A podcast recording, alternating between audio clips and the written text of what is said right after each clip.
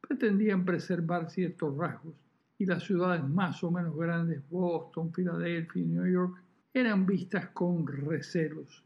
El problema es que aquellos Estados Unidos nada tienen que ver con la primera potencia del mundo actual.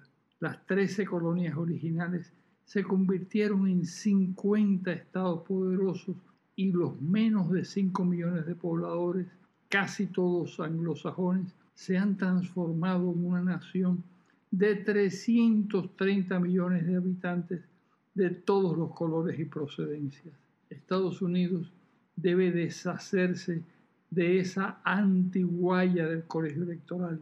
Ya no sirve para nada, salvo para confundir. Les habló Carlos Alberto Montaner. RCC Miria presentó Panorama con Carlos Alberto Montaner, analizando y tomando el pulso de todo lo que acontece en Latinoamérica. Sol presenta la economía y la geopolítica desde otra perspectiva en Aprender Volando con Gloria Álvarez. Cada día dentro de la programación. Sol, la más interactiva.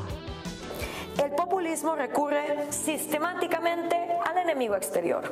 Cuando las cosas empiezan a andar mal y se empieza a acabar la plata de otros y empieza a haber esta inflación, producto de que en un país haya inflación mientras la economía no crece, los populistas no tienen ningún reparo con decir que la culpa de todo eso es del imperialismo yanqui o de los empresarios que no están cooperando con el proyecto de nación. La culpa jamás es de ellos, aunque ellos sean los gobernantes y únicos que toman decisiones económicas en el país. Escuchaste Aprender Volando con Gloria Álvarez por Sol, la más interactiva.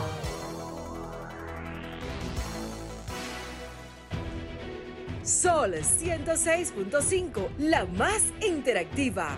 Una emisora RCC Miria.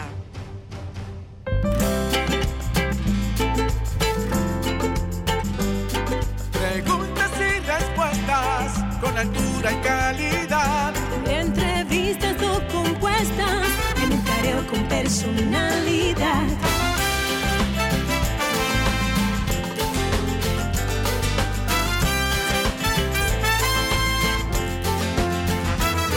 Un careo con habilidad, encuentro e interrogatorio. Un careo con agilidad para lo importante y notorio.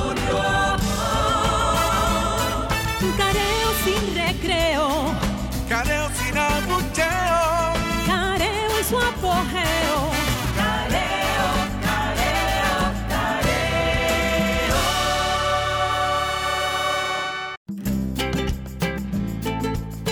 Saludos República Dominicana, yo soy José Liceo Názar, esto es Careo Semanal, a través de Sol 106.5 FM, también en YouTube, Careo Semanal dando las gracias a Dios, como siempre, porque nos permite estar aquí una vez más con ustedes, eh, como todos los sábados, y saludando a mi querido compañero Luis Polanco. Muy buenos días a todos nuestros oyentes y televidentes, porque nos ven por, la, por internet en el canal de Sol 106.5.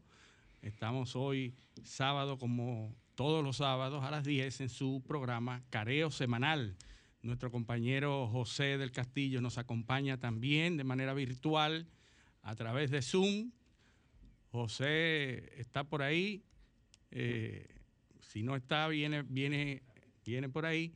Y ¿Está conectado? Aquí estamos. Aquí está. Don José, que está, que está, en la tierra de sus constituyentes, porque está dándole una visita reglamentaria como senador a su eh, provincia Barahona. Acuérdate, muy buenos días antes que todo, eh, sobre todo a los oyentes que nos siguen en este, este programa, el Careo Semanal, eh, programa diseñado para el análisis y la contextualización de las principales informaciones de la semana. Y ciertamente estoy en mi provincia, en Barahona, la Perla del Sur, desde aquí nos sentimos muy orgullosos de, primero, de la representación que tenemos en este caso como senador de la República, pero también de incluir a esta provincia dentro eh, de, de, de, este espacio, ¿no?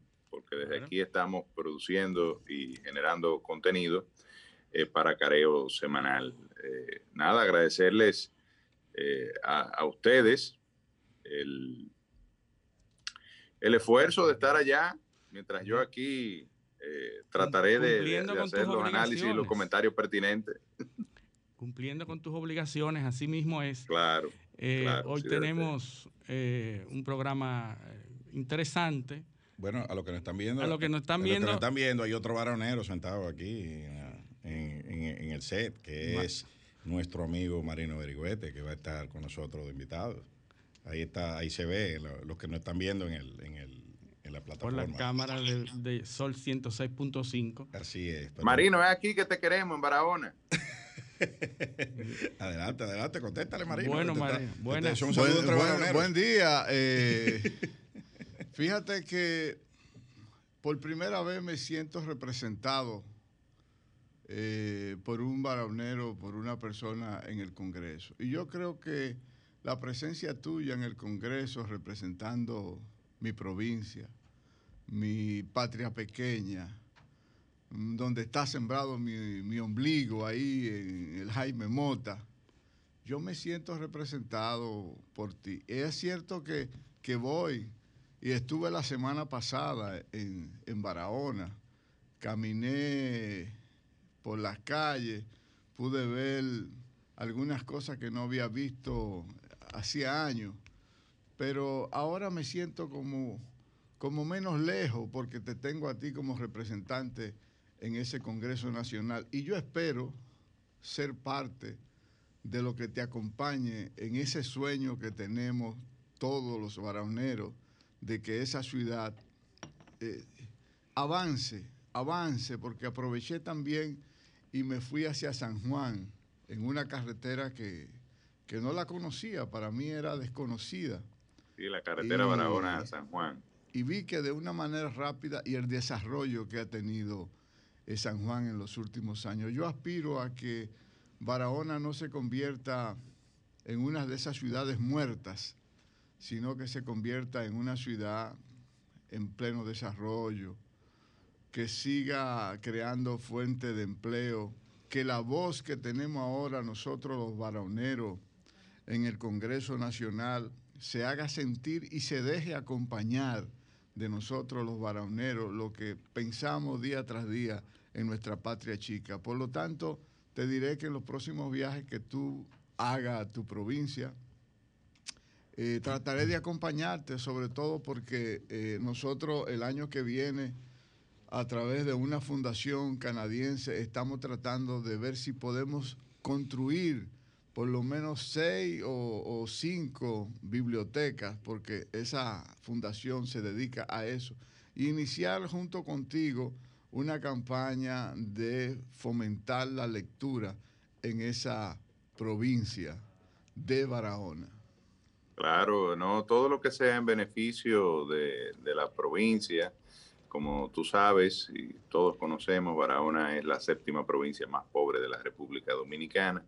Está enclavada, está enclavada en la región Enriquillo, que cuenta con cuatro de las diez provincias eh, con menos poder adquisitivo del país, por lo cual la tensión en esta zona debe ser mucho mayor eh, de parte del gobierno y de las acciones eh, del sector privado y de las acciones sociales y de todo lo que podamos impulsar en beneficio de, de, la construcción de un proyecto de, una Barahona viable, una Barahona que genere empleo, que genere actividad económica, que realmente erradique eh, la pobreza eh, que lamentablemente golpea a gran parte de, su población. Así que hay muchas, mucho potencial, siempre lo ha habido, todo el mundo eh, lo, resalta, pero pienso que cada día es el momento ¿no? de, impulsar que se, que se realicen proyectos, que se desarrollen acciones a los fines de, que logremos eh, pues el objetivo de desarrollo que finalmente es el que queremos en nuestra provincia y a esto y a eso a eso fuimos al Senado, eh, en eso estamos en el Senado, en, desarrollar acciones, en ser parte, en fomentar. Ahí estuvimos viendo, por ejemplo, el proyecto de presupuesto en la Comisión Bicameral. Lamentablemente, solo 900 millones de pesos serán invertidos en la provincia de Barahona en el año 2021 de un presupuesto eh, de ingresos y gastos de, que sobrepasa el billón de pesos, o sea, de 1.037 millones eh, eh, de millones, ¿no? y solamente menos de mil millones serán invertidos en, la provincia. ¿Tú tienes el dato de, cuánto, cuánto, se invirtió en el, en el del 20? ¿Cuánto, ¿Cuánto había consignado? No, tendría que verlo porque realmente no, no tengo el, comparativo. Pero de todas maneras me parece poco, ¿no? Claro. Eh, cuando tú lo comparas con la magnitud del presupuesto de este año. Y con las eh, necesidades. estamos hablando de inversión, de inversión eh, en, territorio, ¿no? tú sabes que el presupuesto tiene una, hace una distribución de, cuando se analiza la partida de inversión por provincia. Eh, y entonces se, hace un inventario de las obras, en el caso de la provincia de Barahona, sí es positivo que se incluyó el matadero municipal, se incluyó el mercado municipal, un anhelo, porque tú sabes, Marino, que ese mercado eh, se ha convertido lamentablemente en un arrabal en el centro de la, de, la, del municipio cabecera, en el centro de la ciudad de Barahona, eh, afeando y generando muchísima basura y contaminación de todo tipo. Eh, en el mismo centro de la ciudad y bueno, pues limitando la posibilidad de Barahona convertirse en, una ciudad de atractivo turístico.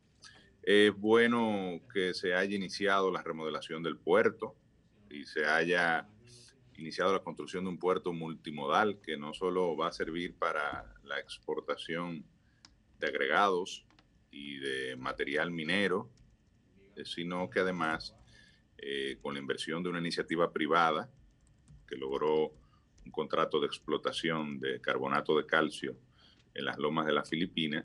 Esta iniciativa privada, eh, parte de los derechos mineros lo va a pagar invirtiendo, eh, me parece que son 30 millones de dólares, en la remodelación del puerto actual y la, la el rescate de un puerto turístico para recibir cruceros y un puerto de exportación comercial con un patio de furgones y demás que pueda eh, ser la puerta de salida y de entrada de todas las regiones de Riquillo, incluso de San Juan, con esa carretera eh, que lamentablemente tiene poco uso, ya no está nueva, porque la se construyó en el gobierno eh, de Leonel Fernández cuando Felipe Bautista era director de la oficina de ingenieros supervisores y obras del Estado. Eh, por aquí se le dice la carretera de Félix. Eh, y es una vía que prácticamente no se utiliza. Si tú, como tú, y tú te diste cuenta cuando la transitaste, ¿no? Eh, la, incluso la, la valla honda se mete en medio de la carretera porque hay poco tráfico y, realmente en ausencia de, un, de, un, tránsito de vehículos y de personas, pues la maleza ataca la carretera. Eh, pero con, esta, con este puerto esperemos que, por ejemplo, las exportaciones de, vegetales y demás que puedan eh, producirse en el Valle de San Juan, en Elías Piña, pues puedan salir eh, por el puerto de Barahona, más evidentemente que el café de polo, aparte de, la, de, la, de las extracciones mineras y el larimar y otros productos, productos agrícolas eh, vi también que el presupuesto tiene una asignación importante para la presa de Montegrande. Estamos hablando eh, que, pero esa asignación cae porque la presa está enclavada entre Barahona y Asua, pero realmente eh, la construcción del embalse cae en Asua. entonces Montegrande incluso es un pertenece a Asua. Este, por eso no sale en, la inversión eh, correspondiente a la provincia de Barahona. Sin embargo, es un proyecto que va a impactar no solo a Barahona, sino a toda eh, la región, eh, a Independencia, a Bauruco, con el incremento de la superficie que va a, entrar en producción, se, ha hablado hasta 700 mil, entre 400 mil a 700 mil tareas. La regulación de las inundaciones, por ejemplo, la situación del plátano ahora tiene mucho que ver con los fenómenos atmosféricos que vivió la República Dominicana recientemente. Se perdieron cerca de 10 mil tareas eh, de plátano. Eso se hubiese evitado si estuviese eh, activada la, la, presa que regula las aguas del río eh, Yaque del Sur. Ahí vi 4 mil y pico de millones de pesos.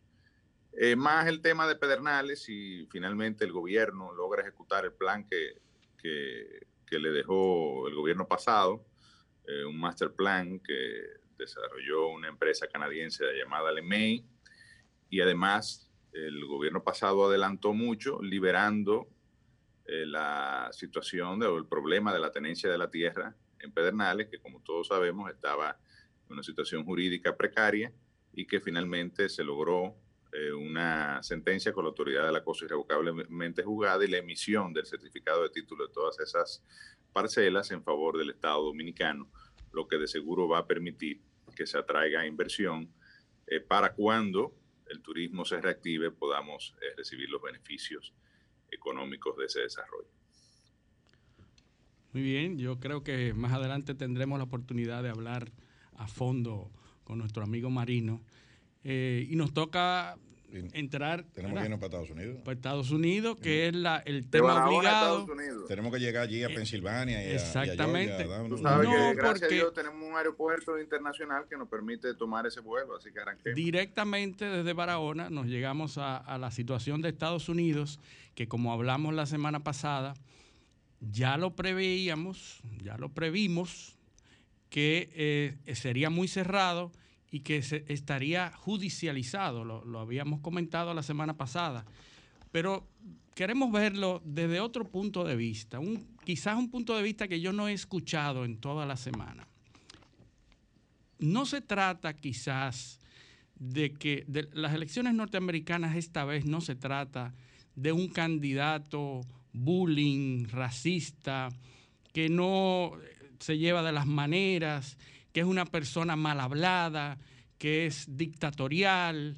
No se trata de un candidato tampoco senil, un candidato disminuido por la edad, no se trata de un candidato socialista, no se trata de un partido que va a llevar a los Estados Unidos a la hecatombe, ni siquiera se trata de la institucionalidad de los Estados Unidos. Se trata de un tema que muchos estudiosos desde 1900, bueno, desde antes, desde Joseph Goebbels, se trata de la desinformación. Goebbels fue en, los, en los, en los 1900, en los 40. En los 40, eh, exacto. Yo estuve, estaba tratando de buscar a Le Bon que hablaba de... Ese fue en el siglo XIX. En el siglo XIX. Gustave Le Bon. Gustave Le Bon, que habló de la, del comportamiento de la masa, de, cómo se comporta una masa.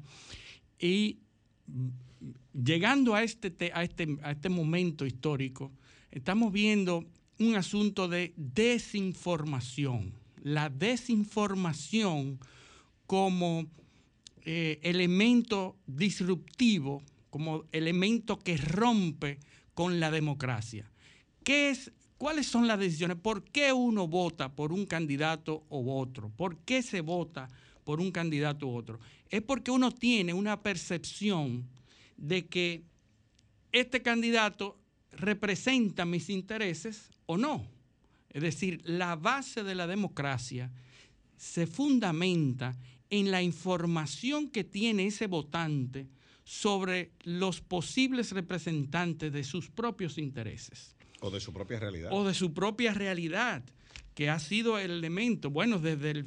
Ah, estamos comentando siempre fuera de cabina que para entender el fenómeno norteamericano hay que irse a la época del federalista, a, a los escritos del federalismo y cómo se une eh, cómo se unen estos estados y, hacen consenso. Que es el final del siglo XVIII. O sea, 1787, 88. 88. Es en el proceso de formación de los Estados Unidos. Correcto. Y ahí es que se entiende.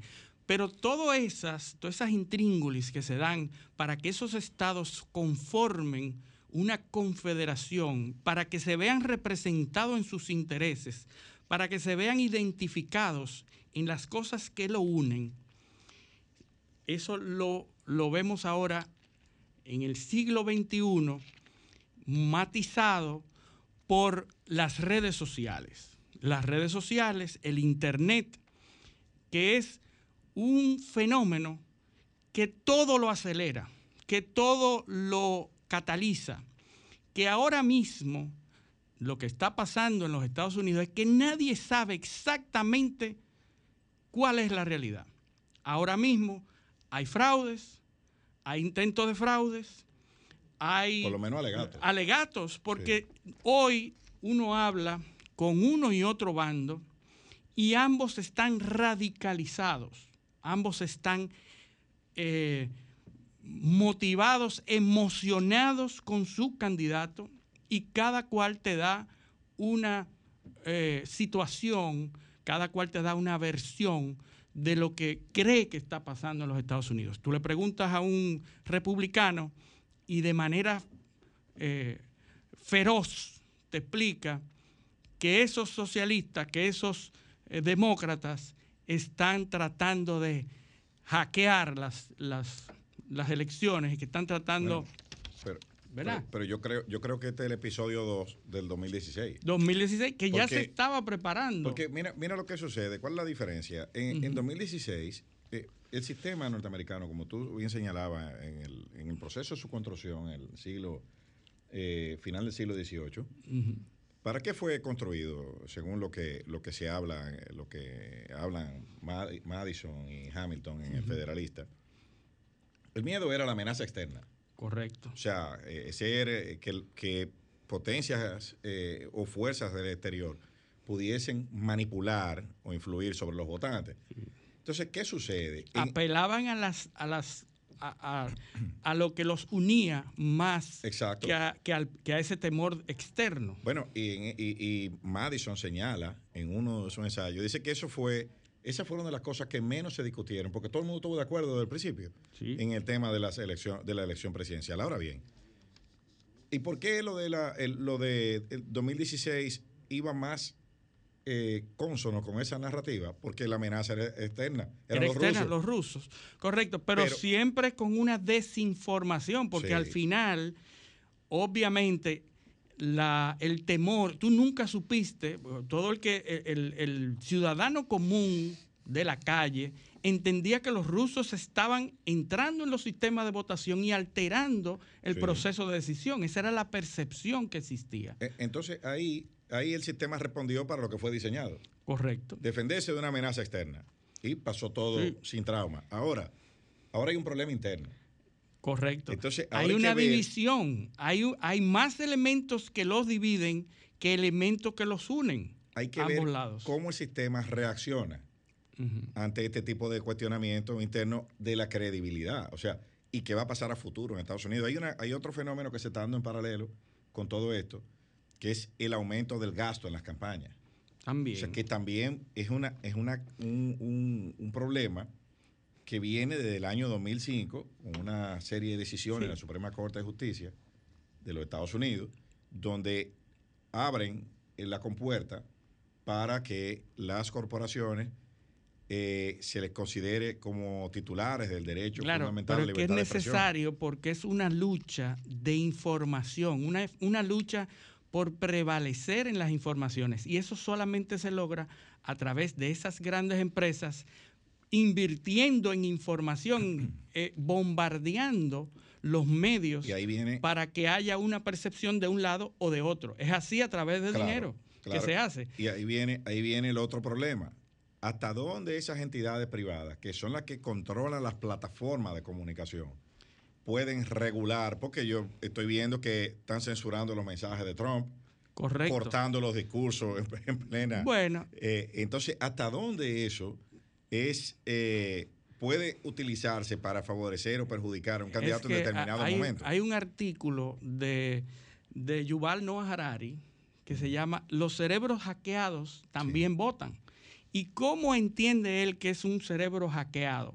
Un cerebro hackeado es un, una persona a la cual se ha bombardeado de información de un lado o de otro, que, porque cuando, cuando Joseph Goebbels, Goebbels no, eh, no tenía los elementos para definir cinco, seis, siete líneas de pensamiento que atrayera a sus targets, a sus víctimas, ahora lo tenemos. Ahora tenemos redes sociales que puede hacerte cliquear en una información que es atractiva para ti y que a través de esa, de esa eso le llaman el clickbait, la, la, carnada para que tú cliques en una información que te es atractiva y que tú a partir de ahí tenga una serie de informaciones que te la están sirviendo una a una detrás de otra, que significan que te van formando tu percepción y te van hackeando el cerebro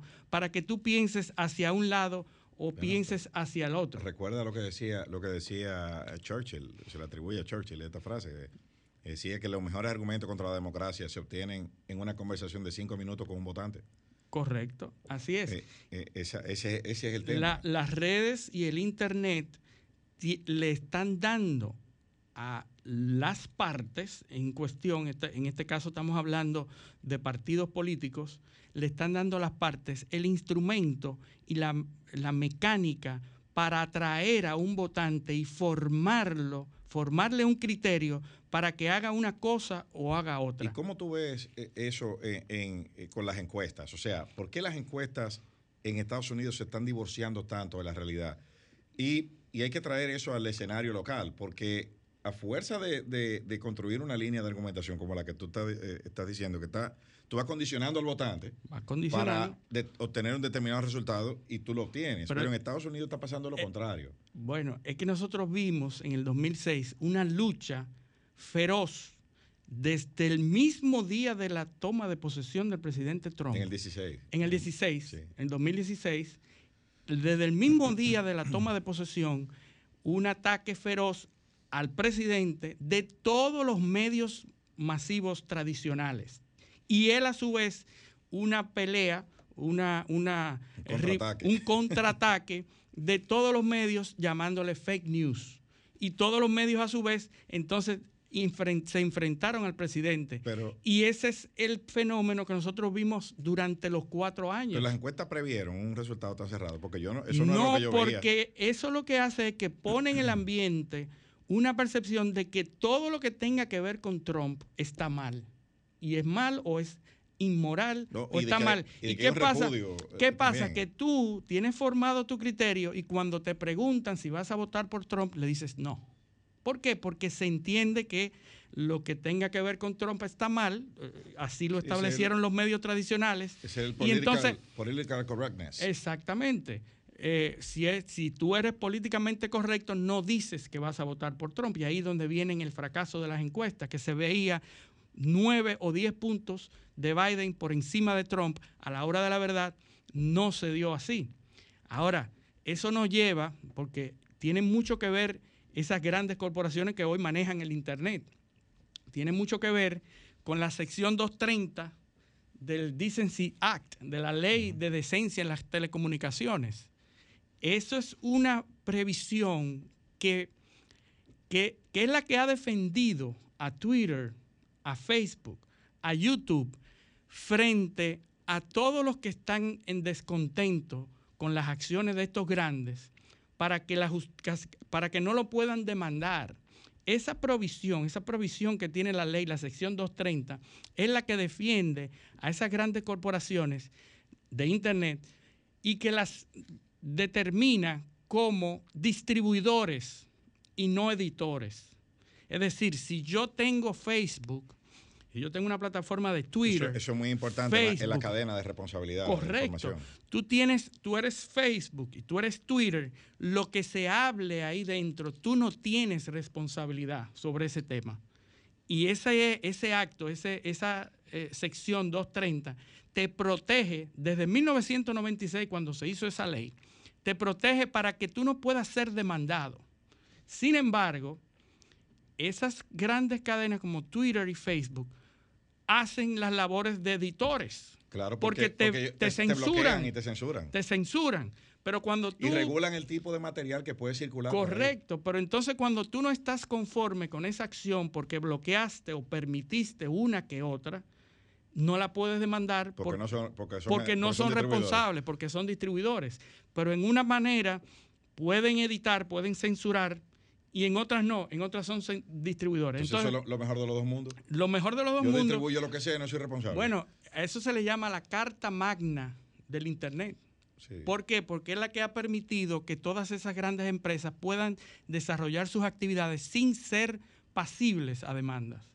Y eso tiene mucho que ver, la de Suprema hecho. Corte de Justicia de Estados Unidos tiene varios casos. Tiene varios casos. Todavía no, no lo han conocido. No lo han conocido porque han desestimado conocerlo. Pero lo que se espera es que cualquiera que sea el resultado de estas elecciones, el presidente, eh, cualquier administración que sea, que salga electa, va a tener que abocarse a ver eso conocido en la Suprema y que se remodele esa concepción de 1996, ya casi que- un cuarto de siglo. No existía nada. nada no de lo que hay ahora existía existía nada. en Internet. Correcto. Entonces, para que ustedes tengan una idea, Twitter ha censurado 65 veces al presidente de los Estados Unidos. 65 veces.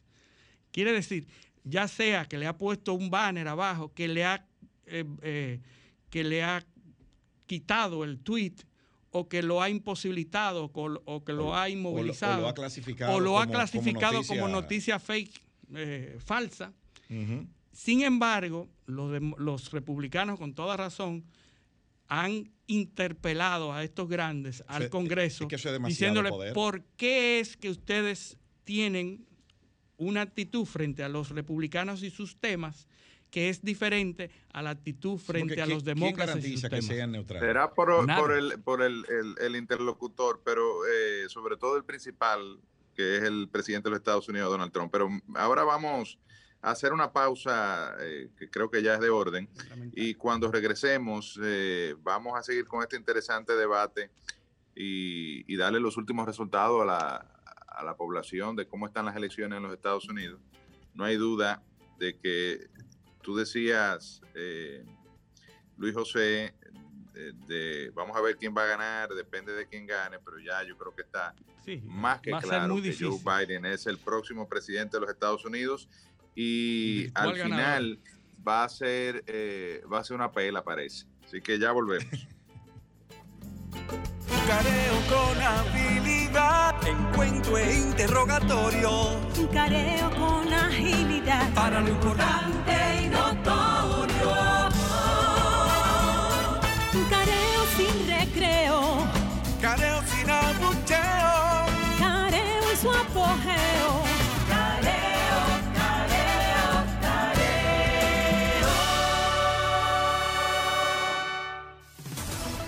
Sol 106.5, una estación del grupo RCC Miria.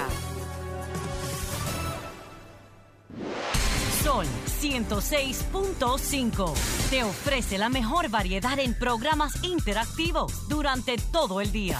El contenido más completo está aquí. Llena tu día de radio inteligente con las personalidades más reconocidas del país.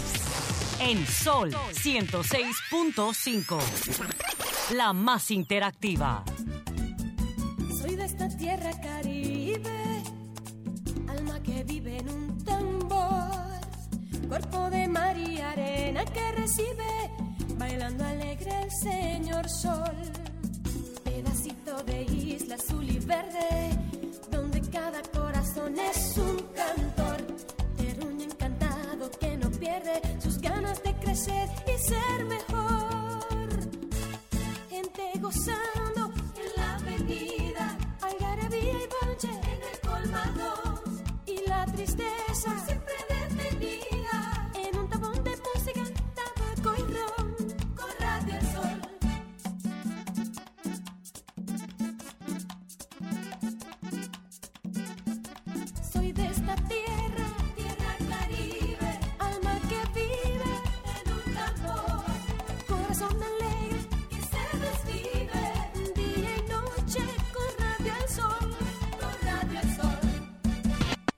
www.solfm.com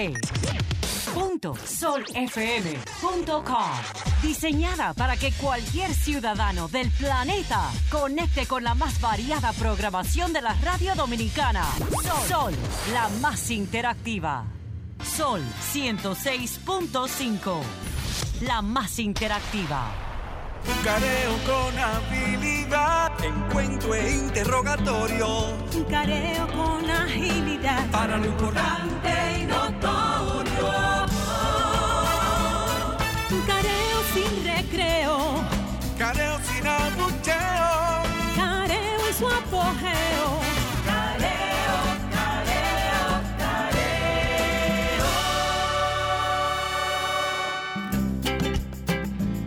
Seguimos en su espacio Careo Semanal por Sol 106.5 FM. También estamos en YouTube, en el canal de Sol 106.5 FM, en el canal de Careo Semanal. Estamos en Instagram, en Twitter, en Facebook. Y seguimos entonces con el tema. Sí, súper súper interesante, incluso fuera, de, fuera del aire, eh, el asunto de que se han perdido también los moderadores. Hace muchos años tú tenías las grandes cadenas ABC, CBS, NBC, BBC, eran los moderadores de la información. Ahora Fox no hay y moderadores. CNN. Sí. Y CNN. No, no, eso es, eso es el- el- no, porque ahora, Ahora es, mismo- ahora es infotainment. Exactamente. Eh, eh, es una, es, el- es la, la- Mira, señores, hay que tomar en cuenta también que la sociedad norteamericana está polarizada. Eh, está polarizada en los temas, en los temas relativos a migración, al desempeño económico, al Raci- papel del Estado en la economía, racismo. a los impuestos que se deben pagar, el tema del racismo, eh, que con el movimiento Black Matters, que Black surgió a raíz de, y Antifa. a raíz de a raíz de, de- de varias eh, bueno a varios asesinatos a manos de la policía eh, de, de personas de color que ha generado una, una reacción de parte de esta minoría en, los Estados Unidos que representa el 3% de la población más o menos 3 o 14% de la población. Entonces eh, eh, hay una eh, una evidente polarización en la sociedad norteamericana, un estilo que provocador, radical, que ha incluso alimentado los sentimientos más primarios de una buena parte de la sociedad norteamericana y que tuve las milicias reactivadas, los activistas con fusiles enfrente de los centros de votación, que es el estilo de, de- de Donald Trump que ha contribuido sin lugar a dudas en gran medida a- al proceso de radicalización y polarización de- del debate en, en los Estados Unidos. Eh, y Pero ambos por lados, un lado, la ambos lados alternativa, radicalizados. La alternativa, hay que entender que es, eh, es una alternativa, ahí se está votando por, por, por el cambio, ¿verdad? O por, el- o por, la, o por la alternativa. No, se está escogiendo un, un presidente de 77 años, que como tú ayer decías en una conversación que teníamos, eh, Eliseo, eh, es probable que no tenga la posibilidad de ejercer Un segundo el periodo. derecho que nadie le cuestiona a, a los presidentes, o, o muy rara vez ha sido cuestionado, Cumple 78 en 13 de, días. de- de optar por un segundo periodo eh, en un mandato que todo luce indicar que eh, va a recaer sobre Joe Biden. Y ahí yo quería eh, recordar los últimos números. Eh, Joe Biden eh, está ganando el voto popular a Donald Trump por más de 4 millones de votos. Recordamos que en las elecciones del 2016 Hillary Clinton lo ganó por 3 millones de votos, alrededor de 3 millones de votos. O sea, 50.6 a 47.7. Actualmente ya tiene asegurado 264 votos electorales. Hay que recordarle a la gente que con 270 votos se ganan las elecciones. O sea que con 6 más eh, gana- sería ya Joe Biden presidente. Donald Trump hasta ahora tiene 214 votos. Pero ¿qué está ocurriendo en los estados claves, que son los que están sirviendo de campo de batalla para eh, disputar esos últimos votos electorales que faltan? Eh, bueno, en el caso de Carolina del Norte, que le adicionaría 15 votos electorales a Donald Trump, o sea que llegaría a 229 votos electorales, Donald Trump está eh, ganando por menos de 100 mil votos lo cual eh, ya con el 99% de los votos escrutados es prácticamente una victoria para Donald Trump, o sea que pudiésemos estarle adicionando esos 15 votos. Eh, eh, la tendencia es irreversible. En el caso de Georgia, que estaba a favor de Donald Trump, al llegar ese voto anticipado y ese voto por correo, que como hemos visto, la estrategia de los demócratas fue fomentar el que se votara anticipadamente, mientras que la de los republicanos fue eh, desprestigiar el voto anticipado y eh, pedirle a su constituency o a su gente, a su base, que votaran el martes presencialmente.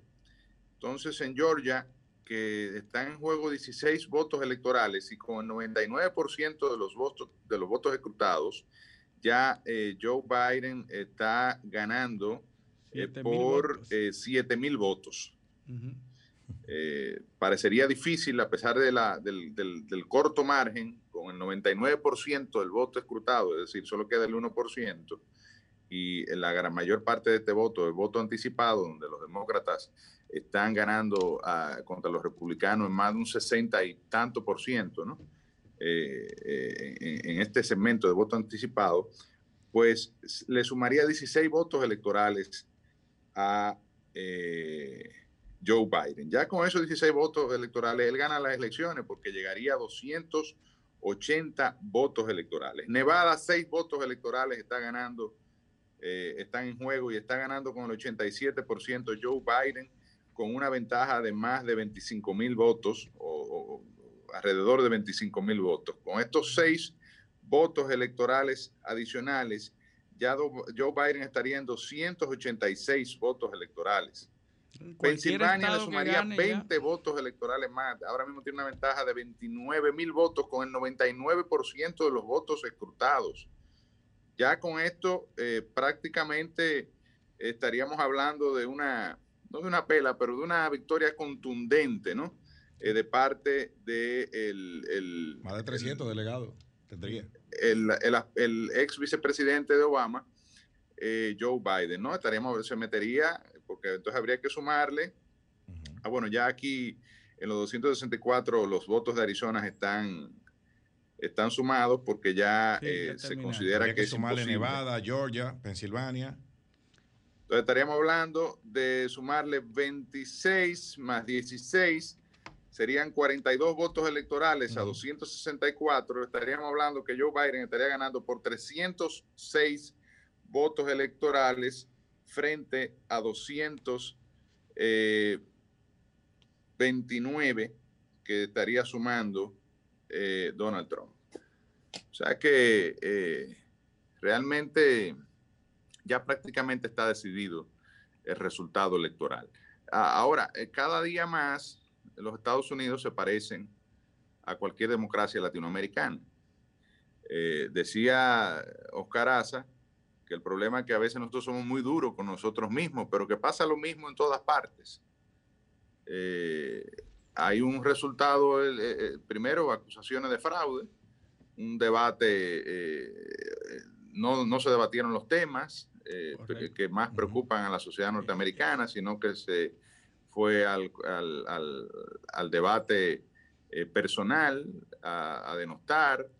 Eh, eh, naturalmente que la personalidad de Donald Trump, como decía al inicio, pues no ayuda a que haya un análisis. El problema es que esos temas, esos temas lo que preocupaban a los americanos, no, no, lo, no, lo, no lo de importancia. Y, ahora lo que todo luce indicar que hay un pataleo generalizado con acciones en los tribunales, eh, en los diferentes estados, acciones que en principio hasta ahora le ha ido muy mal al Partido Republicano, tratando de tener el conteo. Eh, eso, en eh, algunos cualquier estados, parecido con, cualquier parecido con cualquier proceso electoral de la República Dominicana o Latinoamérica es mera, es mera coincidencia. Pero faltan los hackers allá, los hackers indios, los hackers rusos.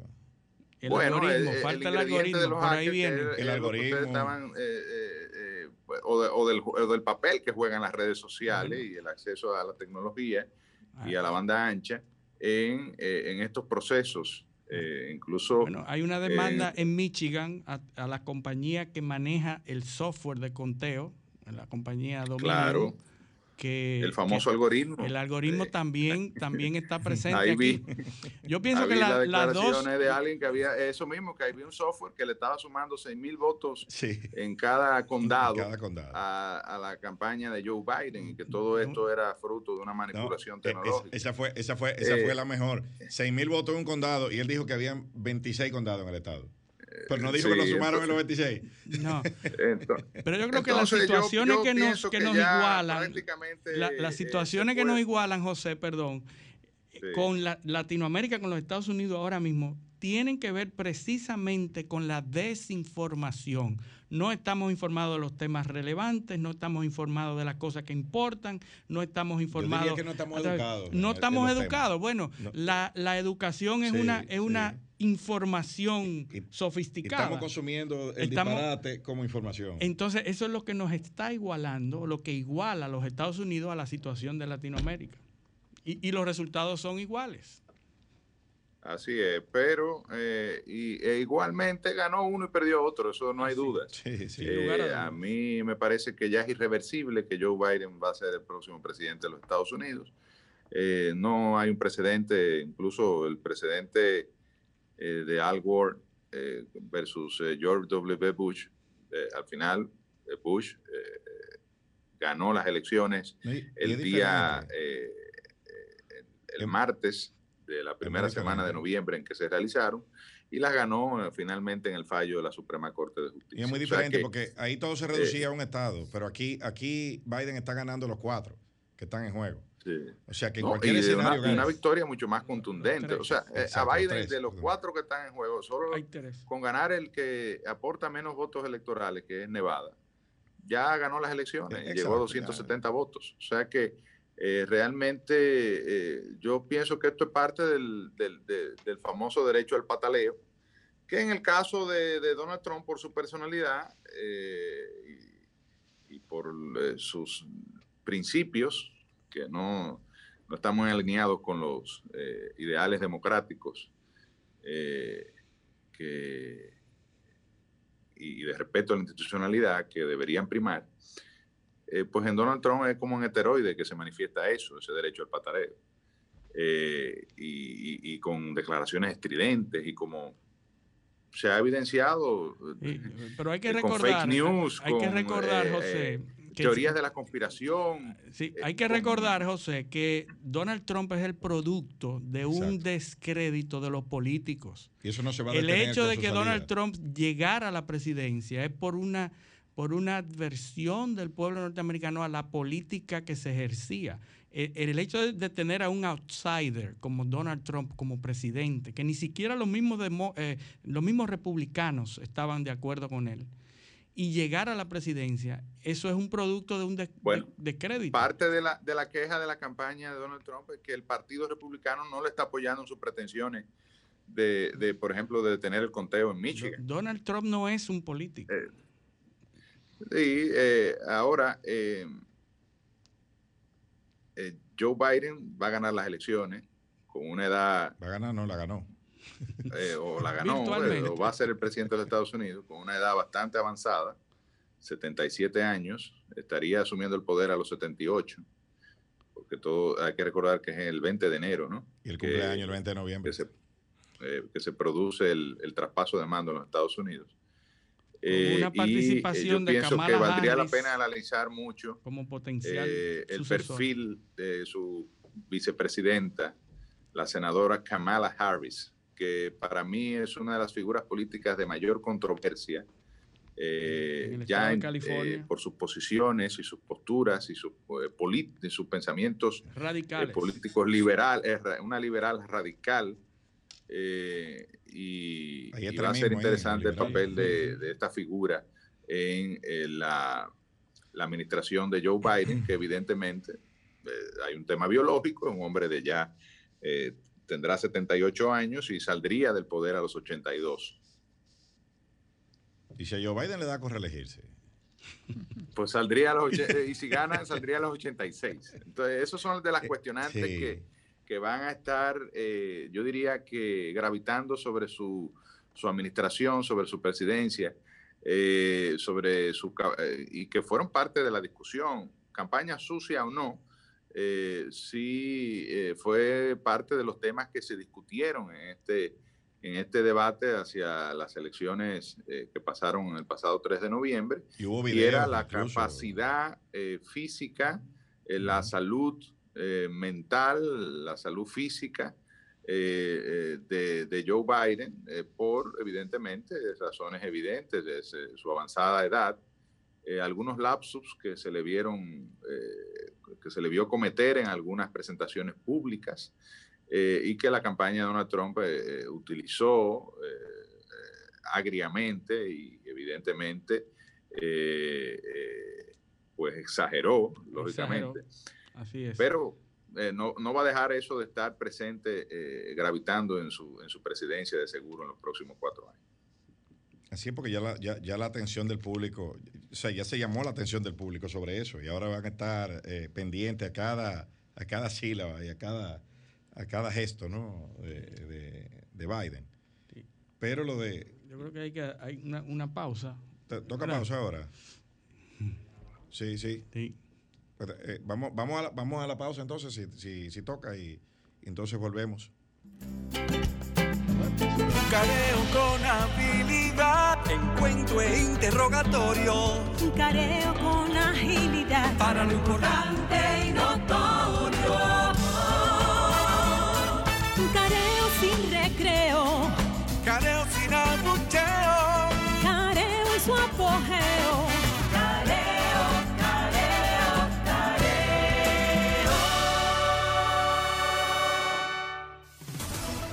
Sol 106.5, una estación del grupo RCC Miria. ¿Quieres sintonizar a Sol desde tu móvil? Descarga ahora la nueva app de Sol. Búscala en tu Google Play o App Store. Sol 106.5, también en tu dispositivo móvil. Somos la más interactiva.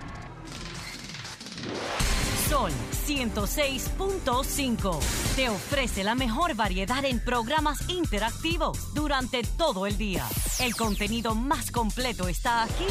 Llena tu día de radio inteligente con las personalidades más reconocidas del país. En Sol 106.5. La más interactiva. So- somos interacción. Somos radio. So- somos Sol, la más interactiva. Toma mi abrazo que te doy. Toma mis canciones de amor. Toma lo mejor de mí y guárdalo en tu corazón. Para que vivamos juntos bajo este mismo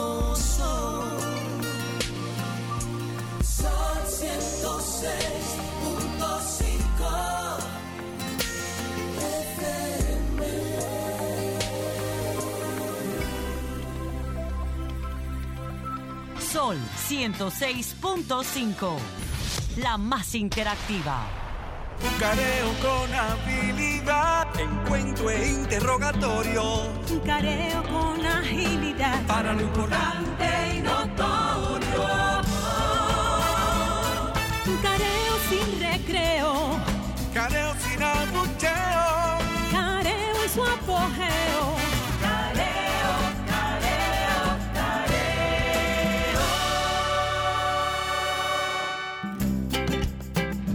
amigos, seguimos aquí en su programa Careo Semanal. Estamos en todas nuestras redes Careo Semanal en Twitter, en Instagram y en YouTube. Eh, estamos también en 106.5 Sol FM en sus plataformas. Seguimos hablando aquí, eh, fuimos desde Barahona a los Estados Unidos. Ahora vamos a coger un avión siguiendo hablando, vamos a seguir hablando de lo mismo, elecciones. Eh, ¿Verdad? eh, eh, que en, en mi- en mis años de adolescente había una discusión eh, en, en el- en la esquina de mi casa, ¿no? Donde se reunía todo el mundo y decía, decía uno, eh, este país es chiquito, aquí pasa cualquier cosa y de una vez agarran a los ladrones. Pero Estados Unidos no, Estados Unidos es grande, dice, dice, oye, si matan uno en Miami, y ahí se va a Nueva York y de ahí para Estados Unidos no lo agarra nadie. Entonces, parece a nosotros que vinimos. Nosotros, aquí estamos viajando, eh, por hemos viajado por seis estados de Estados Unidos y ahora volvemos de nuevo aquí. Eh, vamos a hablar de elecciones, pero del, de, selecciones más bien, pero locales. Hay que hablar del tema de la Junta Central Electoral, eh, de cómo de cómo fue ese, ese proceso, ¿no? Y ya, de más está decir quiénes fueron seleccionados, no son personas de capacidad, son personas son profesionales muy competentes.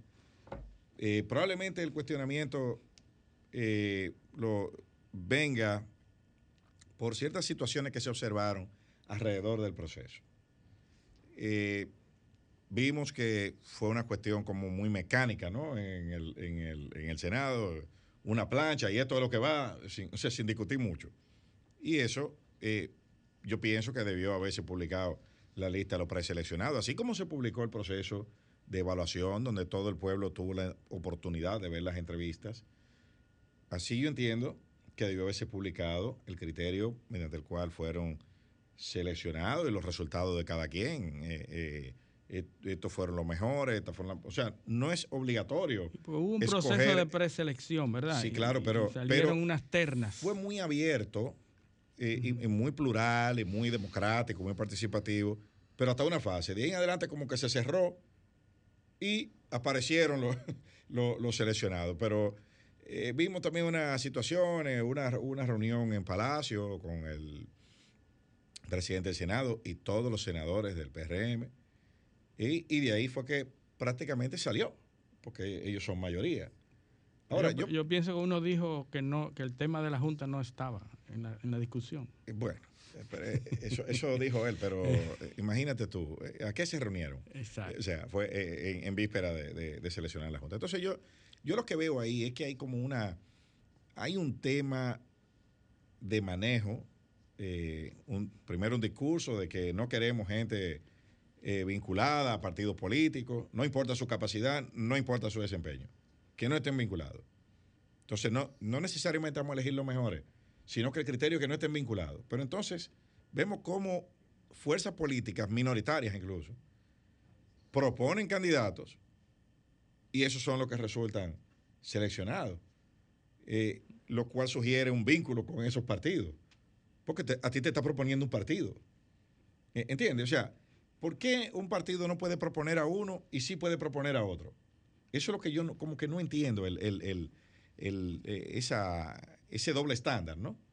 Y lo otro es que haya que reunir a todos los senadores con el presidente para decidir algo, cuando usualmente se estila que haya un, interlocutor entre, la, las mayorías de los partidos. O sea, y eso es muy preocupante del lado del partido oficialista, que no haya... Miren, como, como ustedes saben, eh, me escuchen. Sí, sí, eh, Yo fui miembro de la comisión que escogió a los eh, nuevos integrantes de la Junta Central Electoral. Y ciertamente yo, yo dije en una intervención que tuve en el hemiciclo el pasado miércoles que se produjo esa escogencia, al inicio, pues la, la esperanza de que se produjera una elección, primero bajo todos los criterios que habíamos establecido, gente independiente, gente con capacidad, idoneidad, que se respetara el criterio de género, es decir, una conformación equilibrada entre hombres y mujeres, que además fuese una junta interdisciplinaria, porque se, a partir de la ley 1519 se introdujo la posibilidad de que los miembros de la Junta Central Electoral no solo fueran abogados,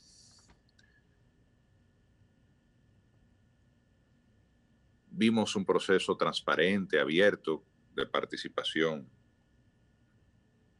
de más de 306 aspirantes que fueron entrevistados frente al país. Y aspirábamos a una junta escogida de consenso entre todas las fuerzas políticas que son las que están representadas en el Senado de la República y que son las que están representadas o las que estuvieron representadas en esa comisión. Sin embargo, el, miércoles en la mañana, cuando nos reunimos a elaborar el informe, se trajo una junta preestablecida en un evidente acuerdo entre dos fuerzas políticas, el PRM y la Fuerza del Pueblo, a la que se adicionó o apoyó el representante del Partido Reformista, dejando de lado a lo que yo llamé, gústele a quien le guste, la segunda, el partido que representa la segunda mayoría electoral en la República Dominicana o el primer partido de oposición, como dice eh, Domínguez Brito, que es el Partido de la Liberación Dominicana. Entonces, ciertamente, y yo lo decía, los consensos son difíciles de construir, sin embargo, a la hora de escoger el árbitro electoral, y a las elecciones vamos los partidos, y el resultado que se da allí eh, debe contar con el apoyo en el mejor de los casos, de todos o de la mayoría. Es decir, debe ser una junta, un árbitro revestido de legitimidad y la legitimidad la da la conformidad de los diferentes actores que van al proceso electoral con que ese o, o esos sean los árbitros. Y no hubo consenso. Se decidió eh, entre tres partidos allí representados. Y se decidió dejar de lado el criterio, la opinión del Partido de la Liberación Dominicana.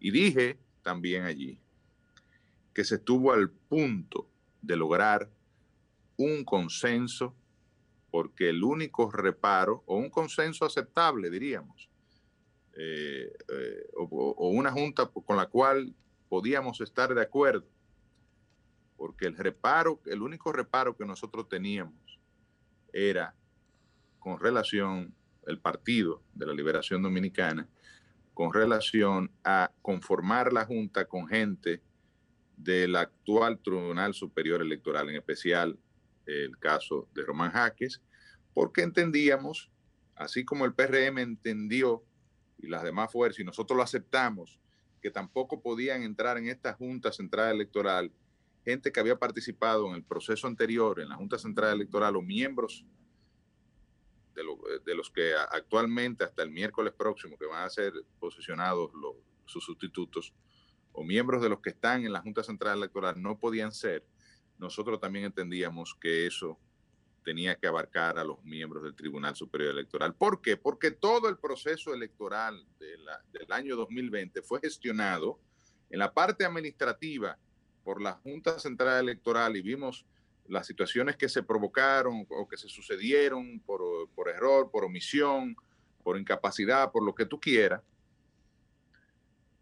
y que derivó en la suspensión de las elecciones del 16 de febrero y todo lo que se generó. Pero la parte jurisdiccional, los conflictos, los administró, los decidió el Tribunal Superior Electoral y eso en el caso del Partido de la Liberación Dominicana entendemos que eh, hubo parcialidad. Entonces, eh, al final lamentamos que esta elección se haya generado de esa manera, que no se haya eh, privilegiado el consenso que pudo ser y ojalá esto no tenga consecuencias institucionales hacia futuro. Ahora vamos a hacer una pausa y cuando regresemos ya entraremos en el segmento de entrevistas. Eh, vendremos con eh, Vladimir eh, Pimentel Florenzán, quien es asesor de la dirección del Centro de Exportación e Inversiones Pro Industria o Pro Dominicana. y vamos a hablar un poco de, exportaciones y de inversión y de marca país sobre todo a raíz de, las acciones que está desarrollando en la dirección ejecutiva de esa institución y de la el lanzamiento esta misma semana del Plan Nacional de Fomento a las Exportaciones. Así que no se nos vayan. Careo con habilidad, encuentro e interrogatorio. Careo con agilidad. Para lo importante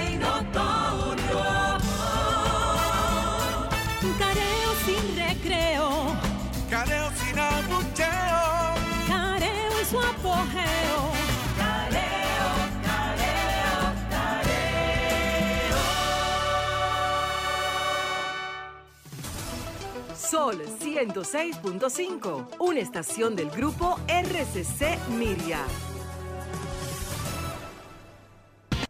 www.solfm.com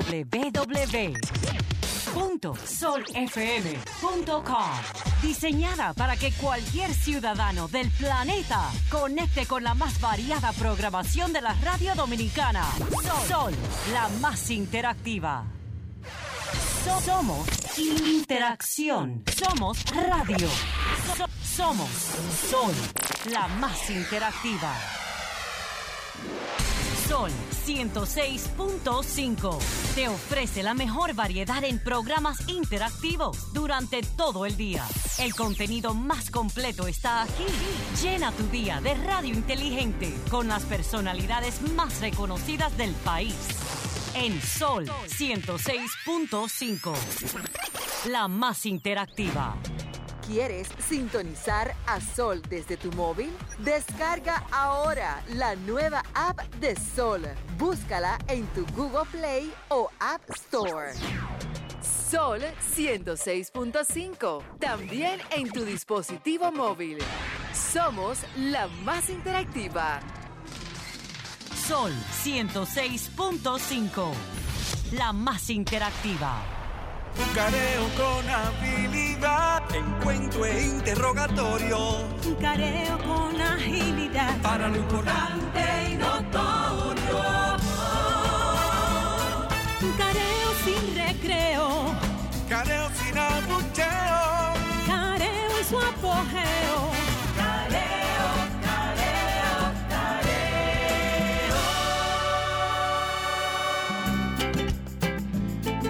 Continuamos en su espacio Careo Semanal a través de Sol 106.5 FM. Estamos también en YouTube, en el canal de Sol 106.5 y en nuestro canal Careo Semanal, así como en nuestras redes en Instagram, en Twitter y en Facebook. Careo Semanal.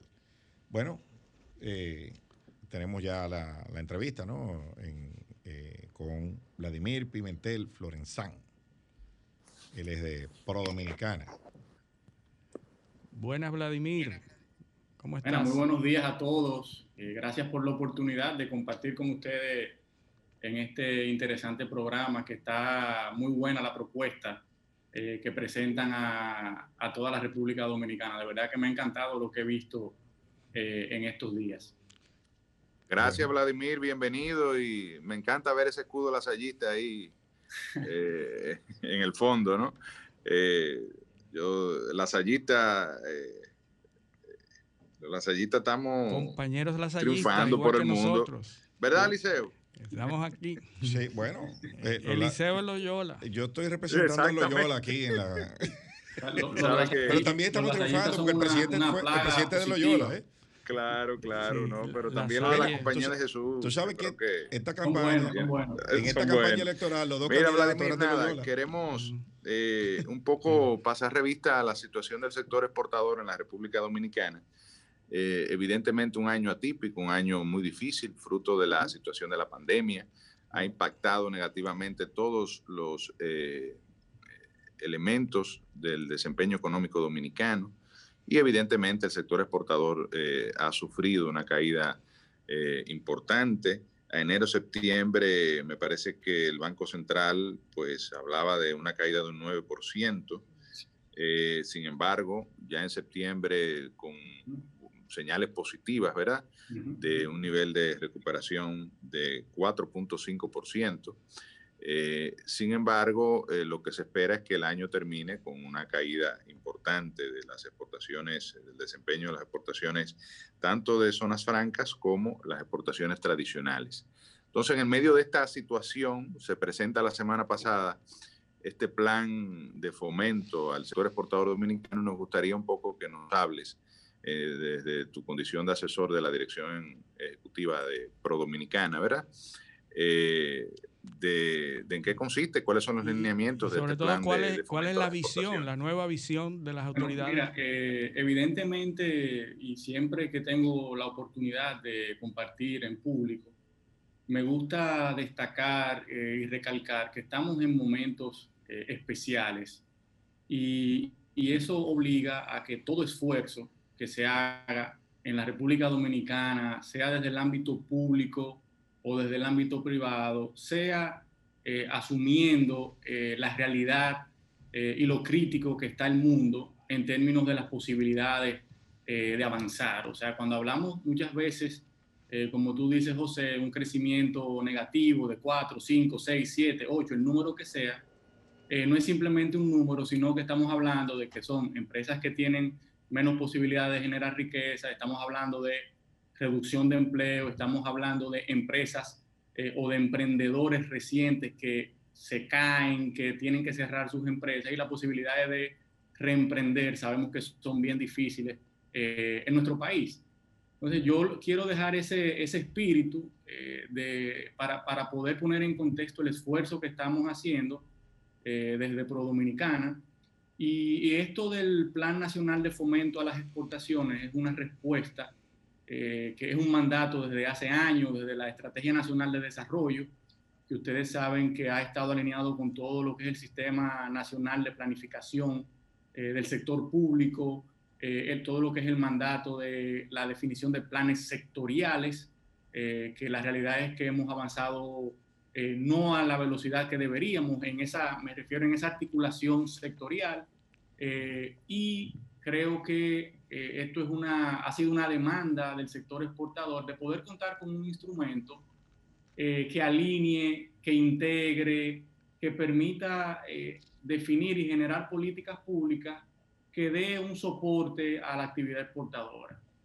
Este plan eh, inicia, y es bueno decir... ¿Esto incluye zona franca o solamente para la- Claro, la- claro, el, sec- claro. el sector tradicional? Eh, no, es el, es son las exportaciones en general. Hablamos tanto del régimen de zona franca como las exportaciones, eh, las empresas que están a nivel de régimen nacional. Y por eso yo hablaba de que es un instrumento de corte transversal eh, que busca eh, definir una serie de, de acciones muy puntuales a nivel de medidas y actividades. Hablamos de que este plan eh, pone a disposición más de 300 medidas o actividades eh, divididas en, en unos 11 objetivos estratégicos y 5 pilares. Los cinco pilares, para que tengan una idea, digamos, general, eh, aborda todo lo que tiene que ver con el crecimiento de las exportaciones, o sea, generar más exportaciones, todo lo que tiene que ver con la diversificación de mercado, es otro de los pilares, y el aprovechamiento de los acuerdos comerciales, eh, que ahí tenemos oportunidades importantes con los cinco acuerdos que conocemos, que tú muy bien sabes, eh, en, en términos de administración de tratados comerciales. Hay un, un factor que tiene que ver con todo lo de logística, conectividad, eh, transporte, que son a lo que le llamamos servicios transversales, donde hace años se viene trabajando en Dominicana y tenemos un, un horizonte eh, muy favorable. El otro pilar tiene que ver con la inversión eh, de cara a, la actividad exportadora. Y por último, todo lo que implica una cultura eh, exportadora en la República Dominicana, que es el desarrollo de las capacidades, las competencias. En ese, en ese punto, muchas veces, eh, y hablamos de experiencia de, de, países, como es el caso, por ejemplo, de Corea, el tema de desarrollar una cultura donde cada emprendedor, cada empresario, cuando piense en negocios, piense en lo internacional, es un obligado para República Dominicana, no porque se oye bonito, no porque es una moda de la globalización, la globalidad, la internacionalización, sino porque por, de, por definición nosotros somos una economía pequeña, con un claro. mercado limitado, eh, o si queremos hablar de crecimientos exponenciales, nosotros tenemos que obligatoriamente pensar en colocar nuestros productos y, y, la apertura también. Porque el problema Claro. es que los demás, eh, en el caso de China, de Estados Unidos, de, de, de, bueno, de los principales orígenes de importaciones de la República Dominicana, ellos sí piensan en el mundo y piensan en que esos productos van a llegar a la República Dominicana. Entonces, en la medida en que nosotros pensemos en, eh, en competir en un escenario global, pues tenemos posibilidades de que cuando lleguen esos productos a la República Dominicana, que como tú bien dices, cuenta ya con cinco acuerdos de libre comercio, una economía prácticamente abierta, eh, liberalizada, digamos, eh, pues entonces esos productos van a venir a competir con las manufacturas locales y, evidentemente si hay eh, desventaja competitiva vamos a sucumbir. Claro, no, y, y, esos países que tú mencionas son países que cuentan con planes de fomento a las exportaciones, cuentan con, con, políticas explícitas, que es ahí donde siempre ha estado, digamos, nuestra crítica a, en nuestro país, de que tenemos, hemos hecho muchas acciones, muchas actividades, pero son elementos que son implícitos, que no son no han sido develados, que no son claros. La mayoría de los casos han sido buenos. La República Dominicana, podemos decir que en los últimos 10, 15 años ha venido en, en una dinámica de internacionalización, eh, de vinculación a los mercados globales, pero eh, yo creo que ya llegó el momento de nosotros poner esto explícito, que todas las instituciones estén alineadas, que entendamos cuáles son las prioridades, cuáles son los elementos más importantes. Y eso es lo que, sin lugar a duda, a los países que han tenido éxito exportador, es lo que les ha permitido eh, avanzar de manera acelerada. Nosotros no podemos perder tiempo. Necesitamos generar divisas en términos del rol de Pro Dominicana para uno poder dimensionar eh, el compromiso que tenemos. Cuando ustedes eh, toman las exportaciones y, las, y, los flujos de inversión extranjera directa, estamos hablando de un 42, 45% promedio en los últimos años de divisas que entran a la economía por estas dos variables. Entonces, estamos hablando que el compromiso institucional es, bastante importante y por eso yo quise iniciar eh, poniendo en contexto lo crítico y el enfoque que estamos dando a lograr resultados, a accionar, eh, que es lo que se necesita en este momento. No es un plan de que se quede allí, sino que estamos ya trabajando para que esto no se quede en ese papel. Interesante. Vladimir, eh, la República Dominicana tiene un plan estratégico para promocionar las exportaciones, pero abstrayéndonos del asunto del COVID y de la pandemia, ¿cómo visualizan ustedes el nivel de la República Dominicana frente al mundo? ¿Qué nivel tiene? Porque obviamente la promoción y el mercadeo, el marketing, tiene mucho que ver con lo bien que vendamos el producto, pero tiene que ver mucho con el producto, el producto que estamos vendiendo. ¿Cómo estamos nosotros posicionados? Estos productos que pretendemos exportar, ¿cómo estamos posicionados en el mundo frente a esos potenciales consumidores?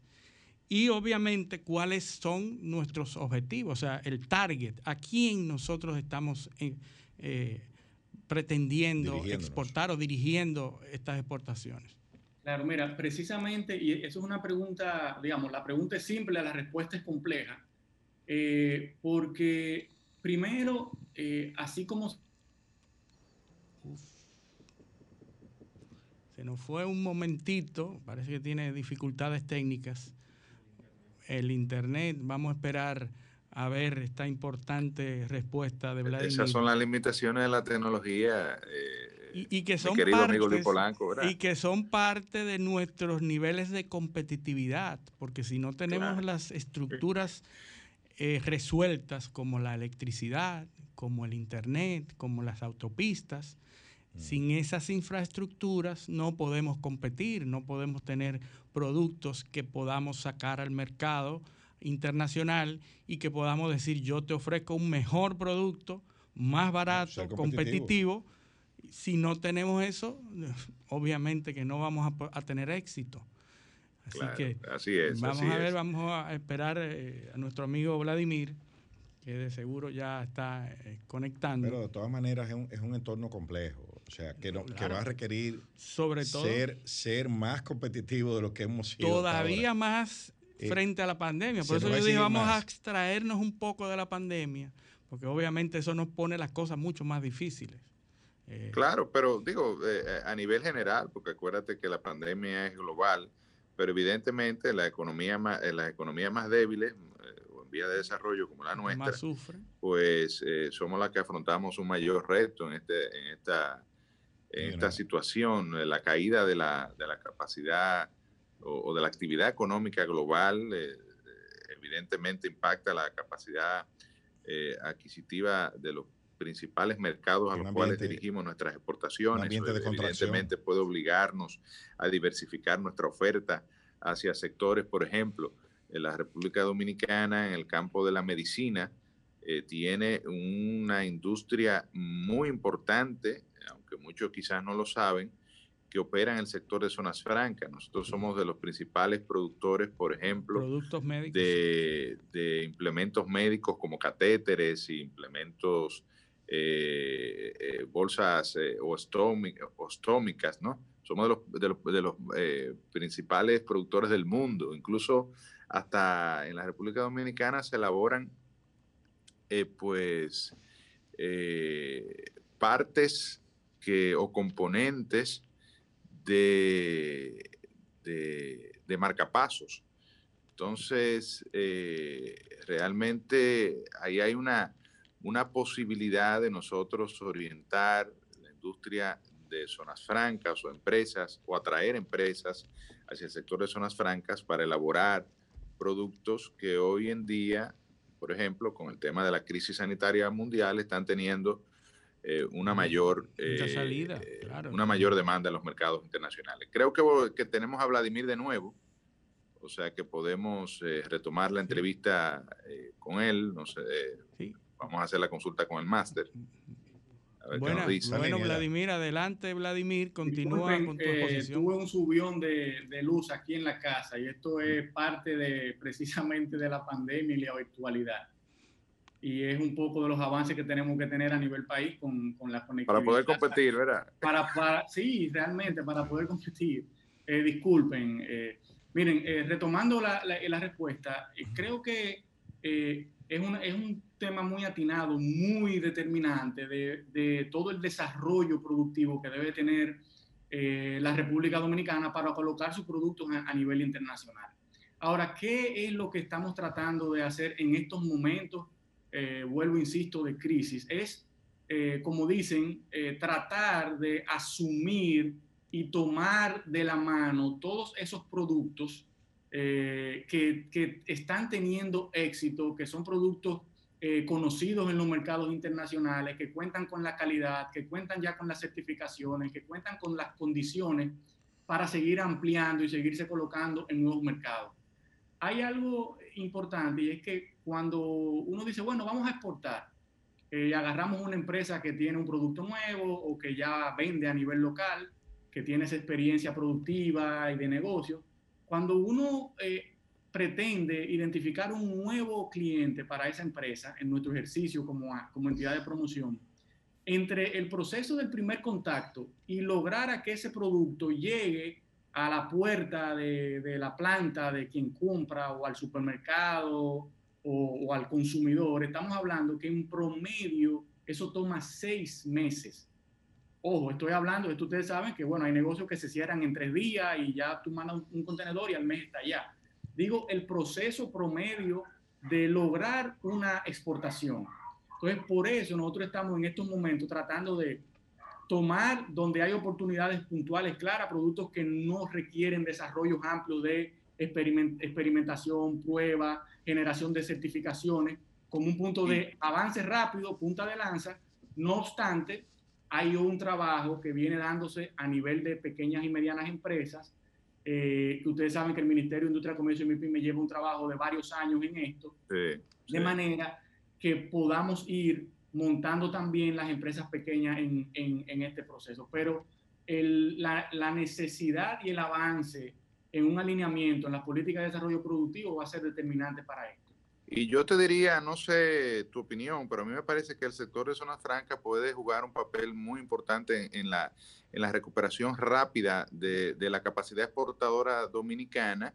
Eh, con, hay empresas que están en China, por ejemplo, que pudiesen perfectamente acercarse más eh, a su mercado eh, más importante, que probablemente lo es los Estados Unidos. Son marcas que ya están en muchos casos establecidas en los mercados, es simplemente un tema de eh, eh, transferir o ampliar una manufactura generando una acción de promoción intensiva en, en estos mercados, en los mercados de las empresas que están, por ejemplo, en el sudeste asiático y que pudiesen eh, venir a producir a la República Dominicana, beneficiarse del esquema de incentivo fiscal, acercar su producto a, su principal mercado y, eh, eh, tener una ventaja logística que quizás puede generarle mucho más beneficio en una situación donde todo el mundo está buscando optimizar su actividad económica porque todo el mundo ha estado impactado, salvo los nichos, ¿verdad?, que han tenido, por ejemplo, de implementos médicos, que evidentemente han hecho un boom, porque lógicamente la pandemia eh, ha disparado la demanda de estos insumos, pero otros productos que, o otras industrias y sectores que estarían buscando optimizar los impactos de la crisis económica. Claro, mira, ahí hay dos puntos importantes. Uno es que tenemos una ventaja con el sector de zona franca y la respuesta es que sí, que evidentemente eh, este sector de empresas que, a veces no me gusta llamarle sector porque incluye múltiples sectores productivos eh, que están acogidos a este régimen, eh, pero la ventaja que tenemos es que es un sector bien organizado, que históricamente ha tenido un apoyo estatal eh, y que en las crisis más importantes ha dado la cara, como yo le llamo, en, en la adaptación, en la rearticulación, en la, en la reorientación, porque son empresas eh, en, buena medida de multinacionales que tienen esta capacidad eh, de redireccionar sus elementos logísticos, de claro. y todo lo que implica. O sea, la, la, agilidad y la flexibilidad de muchas de las empresas en zonas francas, inclusive para transformación productiva, son eh, extraordinarias. En el caso de, de nosotros lograr atraer empresas de otros mercados o ubicadas en otros países, yo creo que parte del esfuerzo eh, es si nosotros logramos ver el ecosistema sectorial, me explico, o sea, una empresa se posiciona en un mercado por diferentes factores, o sea, sea eh, por un tema de la propiedad, que es un, componente teórico, o la ubicación, o las condiciones de la, de la internacionalización misma eh, para la empresa no es solamente cuando una empresa se ubica en un, en un mercado específico, no es solamente por lo geográfico o no es solamente por eh, mano de obra o por el acceso a recursos, sino que es todo un ecosistema que nosotros tenemos que ir viendo sector por sector para, digamos, hacer una oferta integral a estas empresas, que es algo que está haciendo eh, desde, hace ya meses el Consejo de Zona Franca y la Asociación Dominicana de Zona Franca, que permite eh, que va a permitir tener algunas de estas empresas eh, que se establezcan en República Dominicana, aunque sabemos que esto no es de la noche a la mañana, que, que se lo... Claro. Porque es la reorientación de, de, en algunos casos, inversiones importantes, pero creo que vamos a tener, eh, puedo adelantar eso, vamos a tener algunas empresas que van a estar entrando en nuestros mercados en los próximos meses. Y el tema de la exportación de servicios, y evidentemente el más importante para la economía dominicana y, sobre todo como ingreso de divisa, que es el servicio, eh, los servicios de hoteles, restaurantes, el turismo, ¿no? Ese, ese sector, ¿cómo ustedes lo han abordado? Entendiendo uno que es el de, eh, quizás eh, por la actividad, el que tradicionalmente luce más incierto cómo es que se va a recuperar y a qué ritmo. Porque al, ser, al ser la vacación, quizás para muchos no una prioridad, al, al, implicar en, eh, ir a un aeropuerto de alto tráfico, montarse en un, en un, avión para luego encerrarse con una gran cantidad de gente en un hotel, o sea, una serie de elementos que evidentemente en, eh, mucha gente en el mundo lo pudiese ver de riesgo y no prioritario, pues uno tiene sus dudas de cómo esta que es la principal eh, actividad en términos de ingresos de divisas, va a poder recuperarse eh, en los próximos en el próximo en los próximos meses o los próximos años. Mira, esta es una, es una realidad eh, por las características, no solamente en el sector turismo, sino todo, todo negocio que implique no distanciamiento físico, evidentemente ha sido impactado de manera eh, lamentable como, como se, debería, se le debería llamar. Yo creo que, el, y evidentemente la incertidumbre que, que, depende de elementos de salud, eh, que no tiene que ver necesariamente con negocio o con una política de desarrollo productivo, con una política de, promoción sectorial, sino que está sujeta a lo que suceda en el ámbito de, la salud o en este caso de la enfermedad y esta lamentable pandemia. Eh, por eso lo que están haciendo los países que, están, que dependen, que no solamente República Dominicana, que depende importantemente del sector turismo, es tratar de mandar señales claras eh, de los niveles de protocolos de cuidado que se están teniendo en los establecimientos eh, turísticos.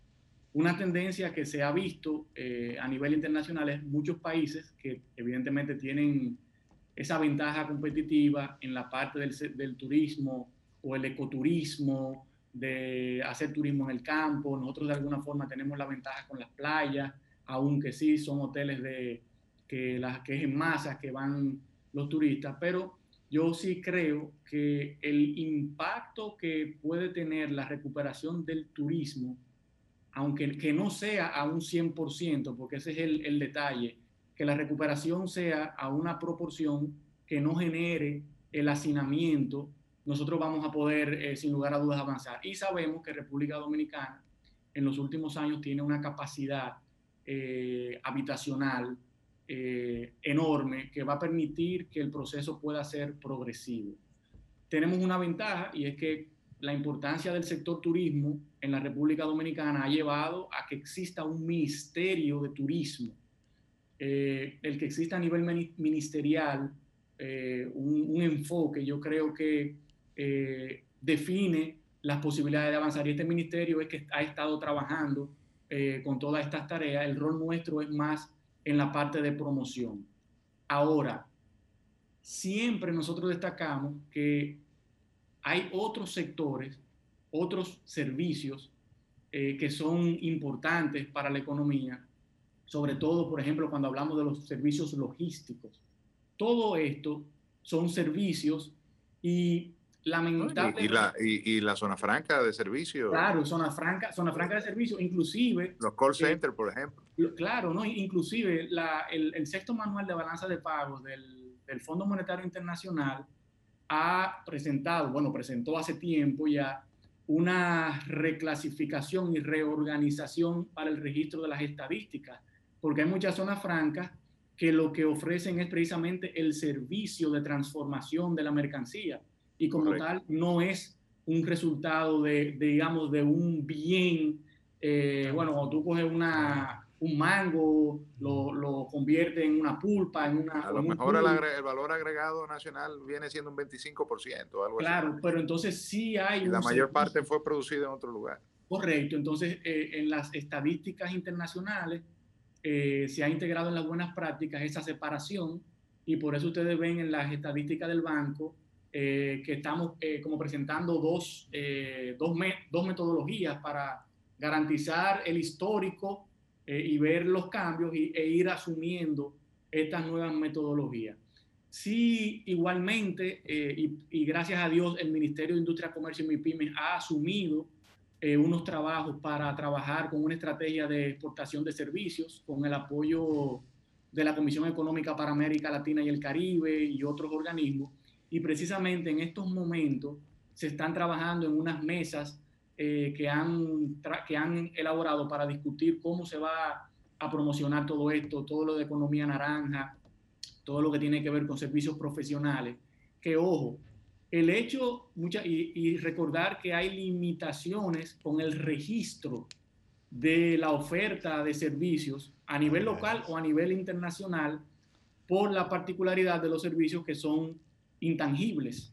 Entonces, hay muchos servicios que se están ofreciendo. Cuando yo ofrezco una consultoría a una empresa en otro país, eso es una exportación de servicios que no necesariamente está siendo eh, registrada, para decirlo eh, de alguna forma. Los servicios tienen cuatro, eh, digamos, cuatro categorías de ser ofrecidos que creo que valdría la pena para puntualizar en esa, en esa dificultad, entre comillas, de registro. Y es ese, por ejemplo, ese servicio que yo les decía, yo lo ofrezco un servicio profesional desde República Dominicana, digamos, a España, sin desplazarme. Ahora, hay otro tipo de servicio que es cuando el turista viene, que viene y consume en la República Dominicana y regresa a su mercado. Eso es el turismo. O puede ser que yo me desplace a España y ofrezca ese servicio allá, un corte de pelo o, cualquier otro servicio que sea ofrecido en ese mercado y regreso. Entonces, esa particularidad de lo intangible genera a veces eh, desinformación o no dimensionamiento de la importancia de, de los servicios en una economía. Bueno, Vladimir, vamos a tener que comprometerte para otro eh, careo semanal. Nos faltaron los temas de marca país, por ejemplo, los temas de, inversión, también del desempeño de las inversiones y el plan de atracción de inversiones que yo estoy seguro que Pro Dominicana está eh, impulsando, pero ya ese compromiso creo que está hecho para que tú nos acompañes próximamente en otra cita. Cuenten con nosotros y darte evidentemente las gracias por darnos esta visión de lo que es el Plan Nacional de Fomento de las Exportaciones y esperamos eh, que nada, que logre articular un esfuerzo eh, multi interinstitucional que permita el relanzamiento del sector exportador dominicano. Creo, José, si me permite, eh, expresar que parte del enfoque de los lineamientos de, de la directora ejecutiva de Pro Dominicana, la señora Viviana Ribeiro, eh, y como ella dice siempre desde el primer día, es que tenemos que lograr que las cosas sucedan. Y en eso estamos. O sea, no queremos estar perdiendo tiempo, y sino que vamos a, ejecutar y accionar. Gracias, hermano. Bueno, un abrazo y saludo a Viviana. Muchas gracias a todos. Vamos a hacer una pausa y ya regresamos con nuestro próximo invitado, el abogado internacionalista, embajador, eh, politólogo, nuestro amigo Marino Berigüete y Baraunero sobre todo. Así que ya volvemos. Careo con habilidad, encuentro e interrogatorio. Careo con agilidad, para lo importante y notorio.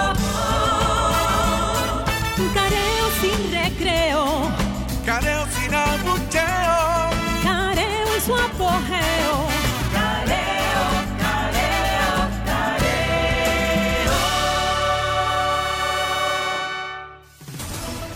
Sol 106.5, una estación del grupo RCC Miria.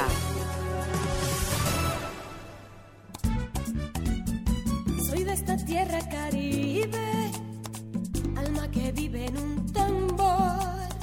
cuerpo de mar y arena que recibe, bailando alegre el señor sol, pedacito de isla azul y verde, donde cada corazón es un cantor que no pierde sus ganas de crecer y ser mejor. Gente gozando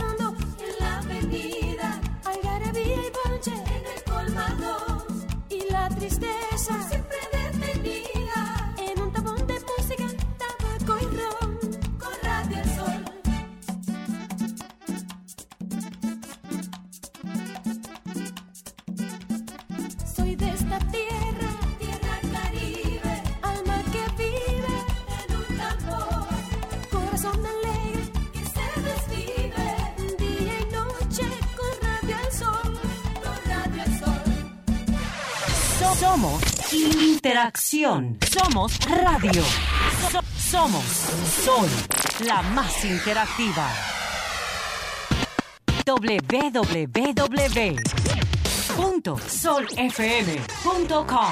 Diseñada para que cualquier ciudadano del planeta conecte con la más variada programación de la radio dominicana. Sol la más interactiva.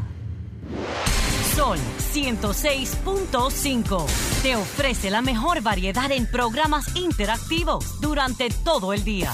El contenido más completo está aquí. Llena tu día de radio inteligente con las personalidades más reconocidas del país.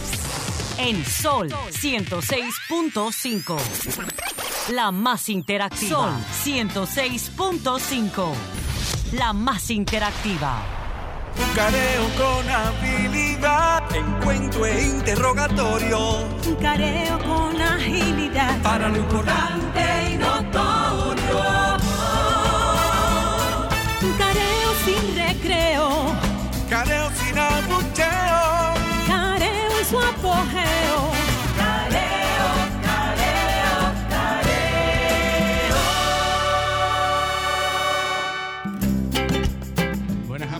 Seguimos en su programa Careo Semanal. Continuamos ya en el segmento final con nuestro invitado, Marino Berigüete. Una persona que con la que se puede hablar de todo, de muchas cosas, hasta de religión. Marino, Marino es una navaja suiza, tiene todas las herramientas. Sí, imagínate. Vamos a hablar, Marino. Hasta hace poco nuestro embajador en, en Honduras. En Honduras, y previamente fue embajador en Paraguay.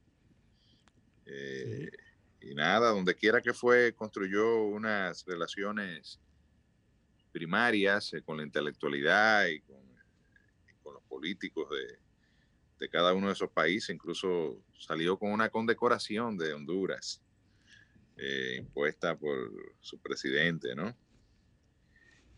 Cuéntame, Marino, ¿cómo van las cosas?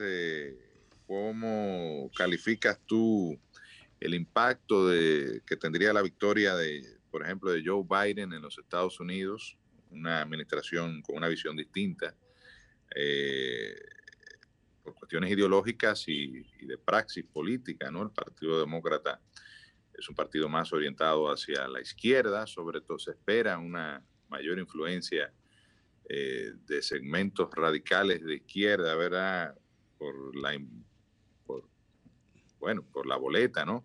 Tenemos a Kamala Harris, que es una liberal radical, y también el apoyo que le dio Bernie Sanders a, la, candidatura de Joe Biden, pues implicaría o uno entendería que va a haber eh, un giro de la política norteamericana, la política exterior y la política hacia Latinoamérica ah, más liberal, eh, más blanda, más de mayor apertura por ejemplo, en el tema migratorio, que yo sé que impacta mucho en Centroamérica y en Honduras, un país donde hasta hace poco tú ejerciste como embajador de la República Dominicana. Tú sabes que la, la, República Dominicana, por tradición, estamos mucho más de frente a los Estados Unidos y vivimos mucho más, a diferencia de Centroamérica.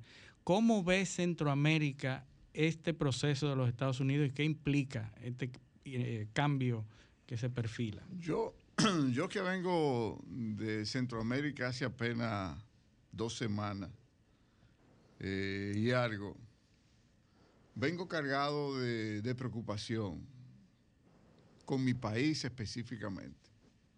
Cargado de preocupación con mi país específicamente porque veía la manera como se estaba orquestando el presupuesto nacional del país y también veía cómo eh, se orquestaba eh, un gobierno nuevo que entraba a un estado que desconocía.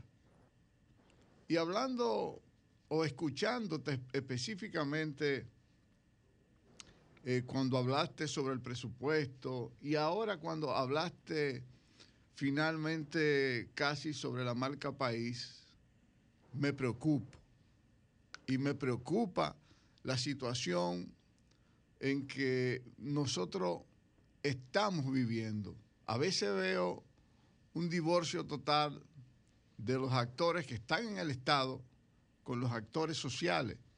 En América Latina, la política exterior norteamericana, si en algo se ponen de acuerdo los dos partidos siempre, no importa el presidente que esté, es en la política exterior, sobre todo migratoria por más que Donald Trump intentó hacer una modificación, le pasaron los cuatro años y no pudo modificarla. Simplemente tuvo que seguir haciendo lo que estaban haciendo los demócratas. Pero la preocupación mía sí está en que veo que los actores políticos eh, de este país que iniciaron un, un ingreso a un estado que desconocían y que están aprendiendo a ello, la primera herramienta que uno ve para evaluar los 100 días que ya apenas quedan dos semanas, siempre es el presupuesto.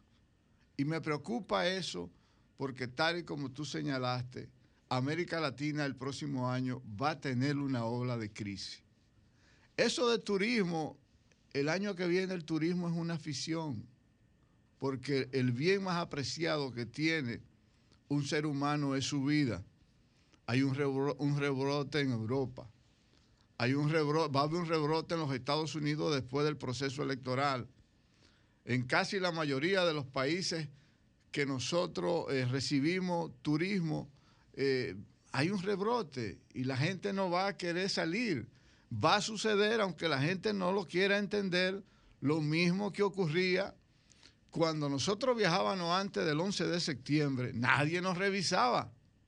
El mundo cambió, pero veo que los políticos aquí no entienden. El gobierno no entiende que ha tenido que hacer un presupuesto de crisis, no un presupuesto como si los países tuvieran una normalidad para seguir eh, prometiendo obra, eh, haciendo obra. Sin embargo, el bien más apreciado que se tiene en este momento que preservar en un gobierno nuevo que entra es la vida de los seres humanos. Los partidos persisten en, en recibir un presupuesto como si fueran como si fueran o estuvieran en campaña electoral. Los legisladores también quieren percibir lo mismo que percibía como si estuviéramos en una economía como la teníamos antes. No es verdad que el Estado va a recibir en el año que viene eh, una recaudación como la recibía antes. Eso es imposible, señores me voy preocupado porque... De, hecho, de hecho, hemos discutido mucho eso aquí. Eh, los primeros programas fue sobre el tema del presupuesto. Es un presupuesto que luce eh, eh, subestimado en muchos de sus... Desconectado con la realidad. En muchos sí, ¿no? En, mucho, en muchas de sus premisas.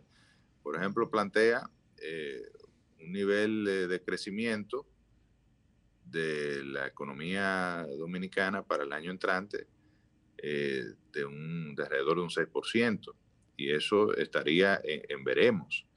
Eh, no, no, está claro si eso va a ocurrir así. De hecho, el Fondo Monetario Internacional plantea un crecimiento del 4.4% el año entrante y, ni el Fondo Monetario Internacional subestima, tampoco subestima la caída puede dar una este cifra eh, estimada sobre la porque no sabe lo que va a ocurrir. como tú bien señalas, ya en Europa hay niveles de rebrote, Estados Unidos. Hay que ver las políticas que se asumen ahora, aunque la gente se está muriendo menos, pero eh, los niveles de contagio han venido incrementando. Y la gente se está muriendo menos porque los países han venido aprendiendo a cómo eh, tratar el virus. Eh, la gente se cuida un poco más, acude rápidamente al médico. O sea, hay una serie de elementos que hemos ido aprendiendo a lidiar con un virus que todo todo apunta a que no va a desaparecer ni siquiera el año entrante, porque todavía las perspectivas de una vacuna no, no la tenemos clara. Eh, y aún con la vacuna, el proceso de vacunación de la población mundial de 7 de siete, de siete mil millones de habitantes que tiene el mundo, pues va, va a tomar Un, un, proceso que tomará meses. Entonces, ciertamente hay una, un grado importante de, de, preocupación, de no, que no sabemos cómo va a ser el desempeño del año, del año entrante eh, y eh, preocupa eh, los niveles de, de improvisación que ya que se están viendo, se toman medidas, al otro día se, se echan para atrás, después se identifican otras fuentes de Prueba y solución a, a, los problemas. y lo que esperamos porque al final todos somos dominicanos y queremos eh, que nuestro país salga lo mejor, eh, eh, que tenga el mejor desempeño en esta situación de crisis, es que podamos llegar a un punto de entendimiento donde logremos acuerdos fundamentales para ejecutar y desarrollar las acciones que requiere el país. Yo pienso que desde el punto de vista fiscal hay un gran reto ya el presidente Abinader convocó al Consejo Económico y Social para el año que viene, eh, pero eh, habrá que ver cuáles son las premisas de la discusión de ese nuevo de esa nueva arquitectura fiscal que el gobierno va a plantear en un escenario de crisis. Eso eh, porque no se puede hablar de incremento de, de tasas, de incremento de impuestos, en momentos en que estamos viviendo una situación de cierre generalizada de empresas y de, y de, y, de una, un aparato productivo que eh, está eh, luchando por recuperarse en eh, tiempos de pandemia y de crisis. América, Latina, tal y como te señalaba, le viene una crisis, una crisis post-COVID. Esa crisis se va a reflejar en manifestaciones sociales, en crispación. La sociedad está crispada en este momento. Los partidos políticos tradicionales eh, están sus bases sociales mermadas, pero no te hablo de los todos los partidos eh, políticos tradicionales, incluyendo los partidos minoritarios, su base está muy... Bueno, Estados Unidos, la elección de Estados Unidos es un ejemplo de eso. Muy eh, erosionada en ese sentido. El desempleo que vamos a tener en los próximos años va a ser un desempleo como nunca, porque se están cerrando empresas eh, eh, el presupuesto nuestro se alimenta de la minería, se alimenta del turismo y se alimenta del comercio eh, específicamente y de la remesa, que para mí es una afición cuando se habla de que ha aumentado la remesa en los últimos años, pero es porque la economía de los Estados Unidos es una economía en este momento de campaña electoral o era una economía política y va a tener que sincerizar su propia economía y eso va a reducir también las remesas. y, la solidaridad de los, sí, claro, la, eh, depende del, desempeño económico de Estados Unidos, pero en los últimos tiempos ha habido el, eh, el único indicador que ha sacado la cara eh, en el ingreso de divisas ha sido precisamente la remesa.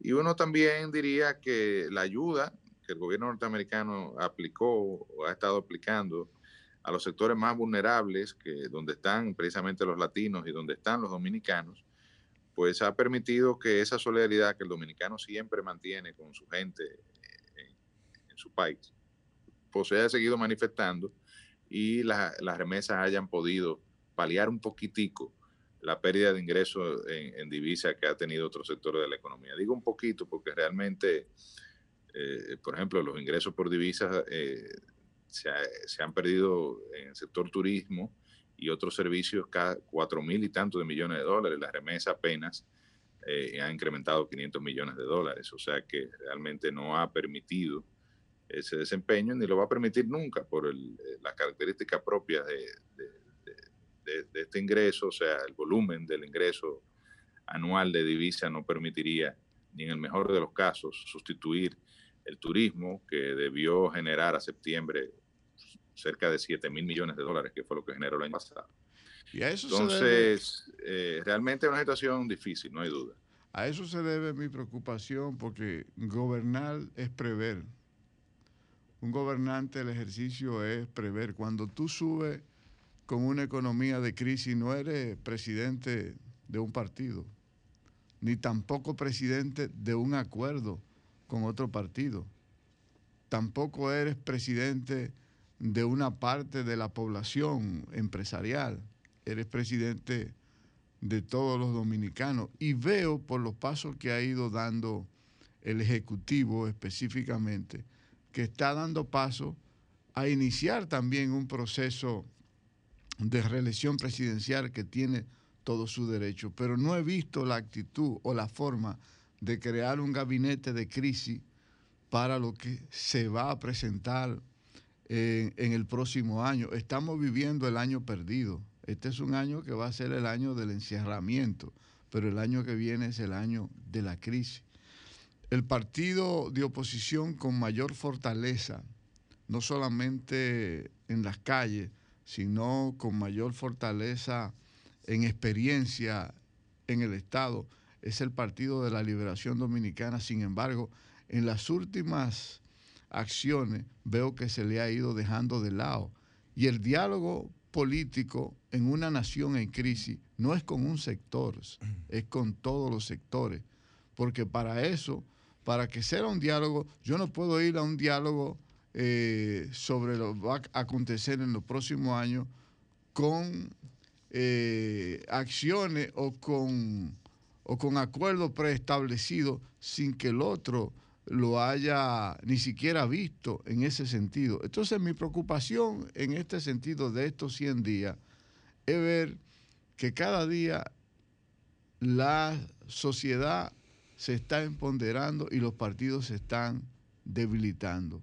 El gobierno en estos 100 días no es si ha hecho acción buena o mala, pero sí no veo que está planificando a lo que le viene a América Latina eh, eh, de, la crisis generalizada que viene y que se está asomando a la República Dominicana. Yo fui eh, a Barahona la semana pasada y pregunté por, por los empleos, ver la economía. Me dice mi mamá, hay comida en el mercado, porque eso lo hay. O sea, la productividad, gracias a Dios, nosotros tenemos una productividad.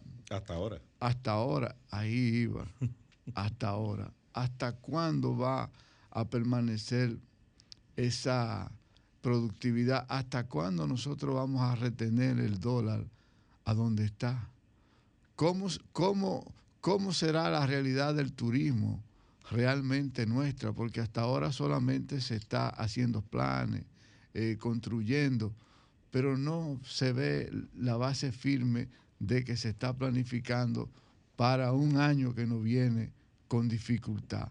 Me preocupa eso, me preocupa que del Congreso se está politizando, me preocupa que desde el, Ejecutivo no se está eh, gobernando en una época de crisis, sino que se mantiene eh, los gastos públicos en vez de reducirse, se están ampliando y el ingreso va a ser menor. Me preocupa de que realmente no sabemos hoy cuál es la realidad del COVID, si ha aumentado, si se ha reducido. Muchos ahora en este momento no creen en la cifra que se está dando y me preocupa el nivel eh, de libertad con que los actores políticos están actuando en este momento porque los medios de comunicación han sido muy complacientes en el sentido de que han dejado de ser medios Pero, de comunicación ¿tú que, sirvan como auditores en este proceso que está pasando. Tú sabes qué,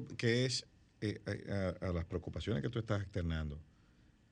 Eh, eh, para mí lo más grave es que nadie sabe qué es lo que hay que hacer. Exactamente. Entonces tú le preguntas a un empresario, Ahora, te da la, yo te voy a- yo no sé, un el político de gobierno tampoco sabe, el de oposición no sabe, o sea, no sabemos nada. Eso va muy, Y- muy de la mano. Eso, es lo- eso es lo más grave de todo. a mi, a mi precisión sobre lo que ustedes están hablando, esas precisiones que tú estás hablando del presupuesto. Ustedes saben que los presupuestos son instrumentos políticos. Son instrumentos políticos que sobre la marcha se van ajustando.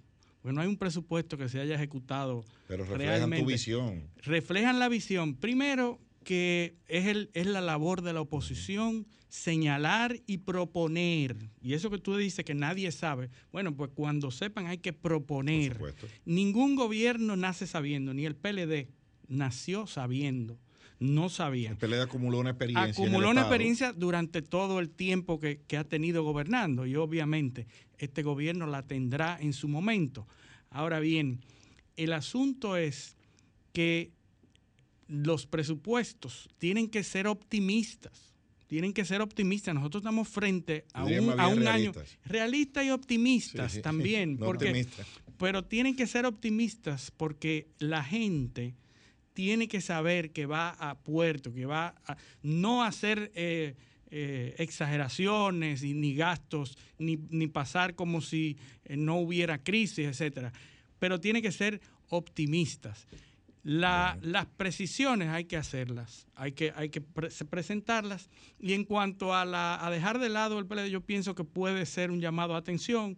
Hay que recordar el PRM, el PRD del 2000 y lo que pasó después de 2000, que no se tomó, el gobierno hizo todo lo necesario para destruir el PRD. Eso es lo que quizás está pretendiendo ahora el PRM. Ya la sociedad sabrá responder a eso. Lo que está sucediendo eh, en el mundo con relación a los partidos políticos, los partidos tradicionales, la nueva sociedad tiene que desaprender, desaprender de todo lo que hemos aprendido. Cuando te oía hablar sobre eh, Las masas, que hablaba sobre Geber. Y de Gustave Le Bon. Gustave Le Bon, que fue el libro que se basó prácticamente eh, Vargas Llosa Sí. para escribir eh, su libro eh, sobre, sociedad del- sobre la sociedad. De la sociedad del Eh, entretenimiento. deben los partidos iniciar un proceso de analizar el futuro del país. Bueno, Marino, tú sabes que esta es tu casa y estás comprometido a volver. Te tenemos que dar más tiempo porque estas ideas son muy profundas. A mí me gustan mucho y creo que son muy interesantes. Creo que la audiencia eh, va- se va a enriquecer mucho. Pero tú sabes que el tiempo aquí es criminal y, y hemos llegado al final. Así que eh, debemos agradecer a todos nuestros oyentes y nuestros televidentes eh, la sintonía por el día de hoy y con el favor de Dios nos vemos el próximo sábado. Gracias Marino y gracias a nuestros oyentes. Careo con habilidad, encuentro e interrogatorio. Un careo con agilidad. Para lo importante y notorio.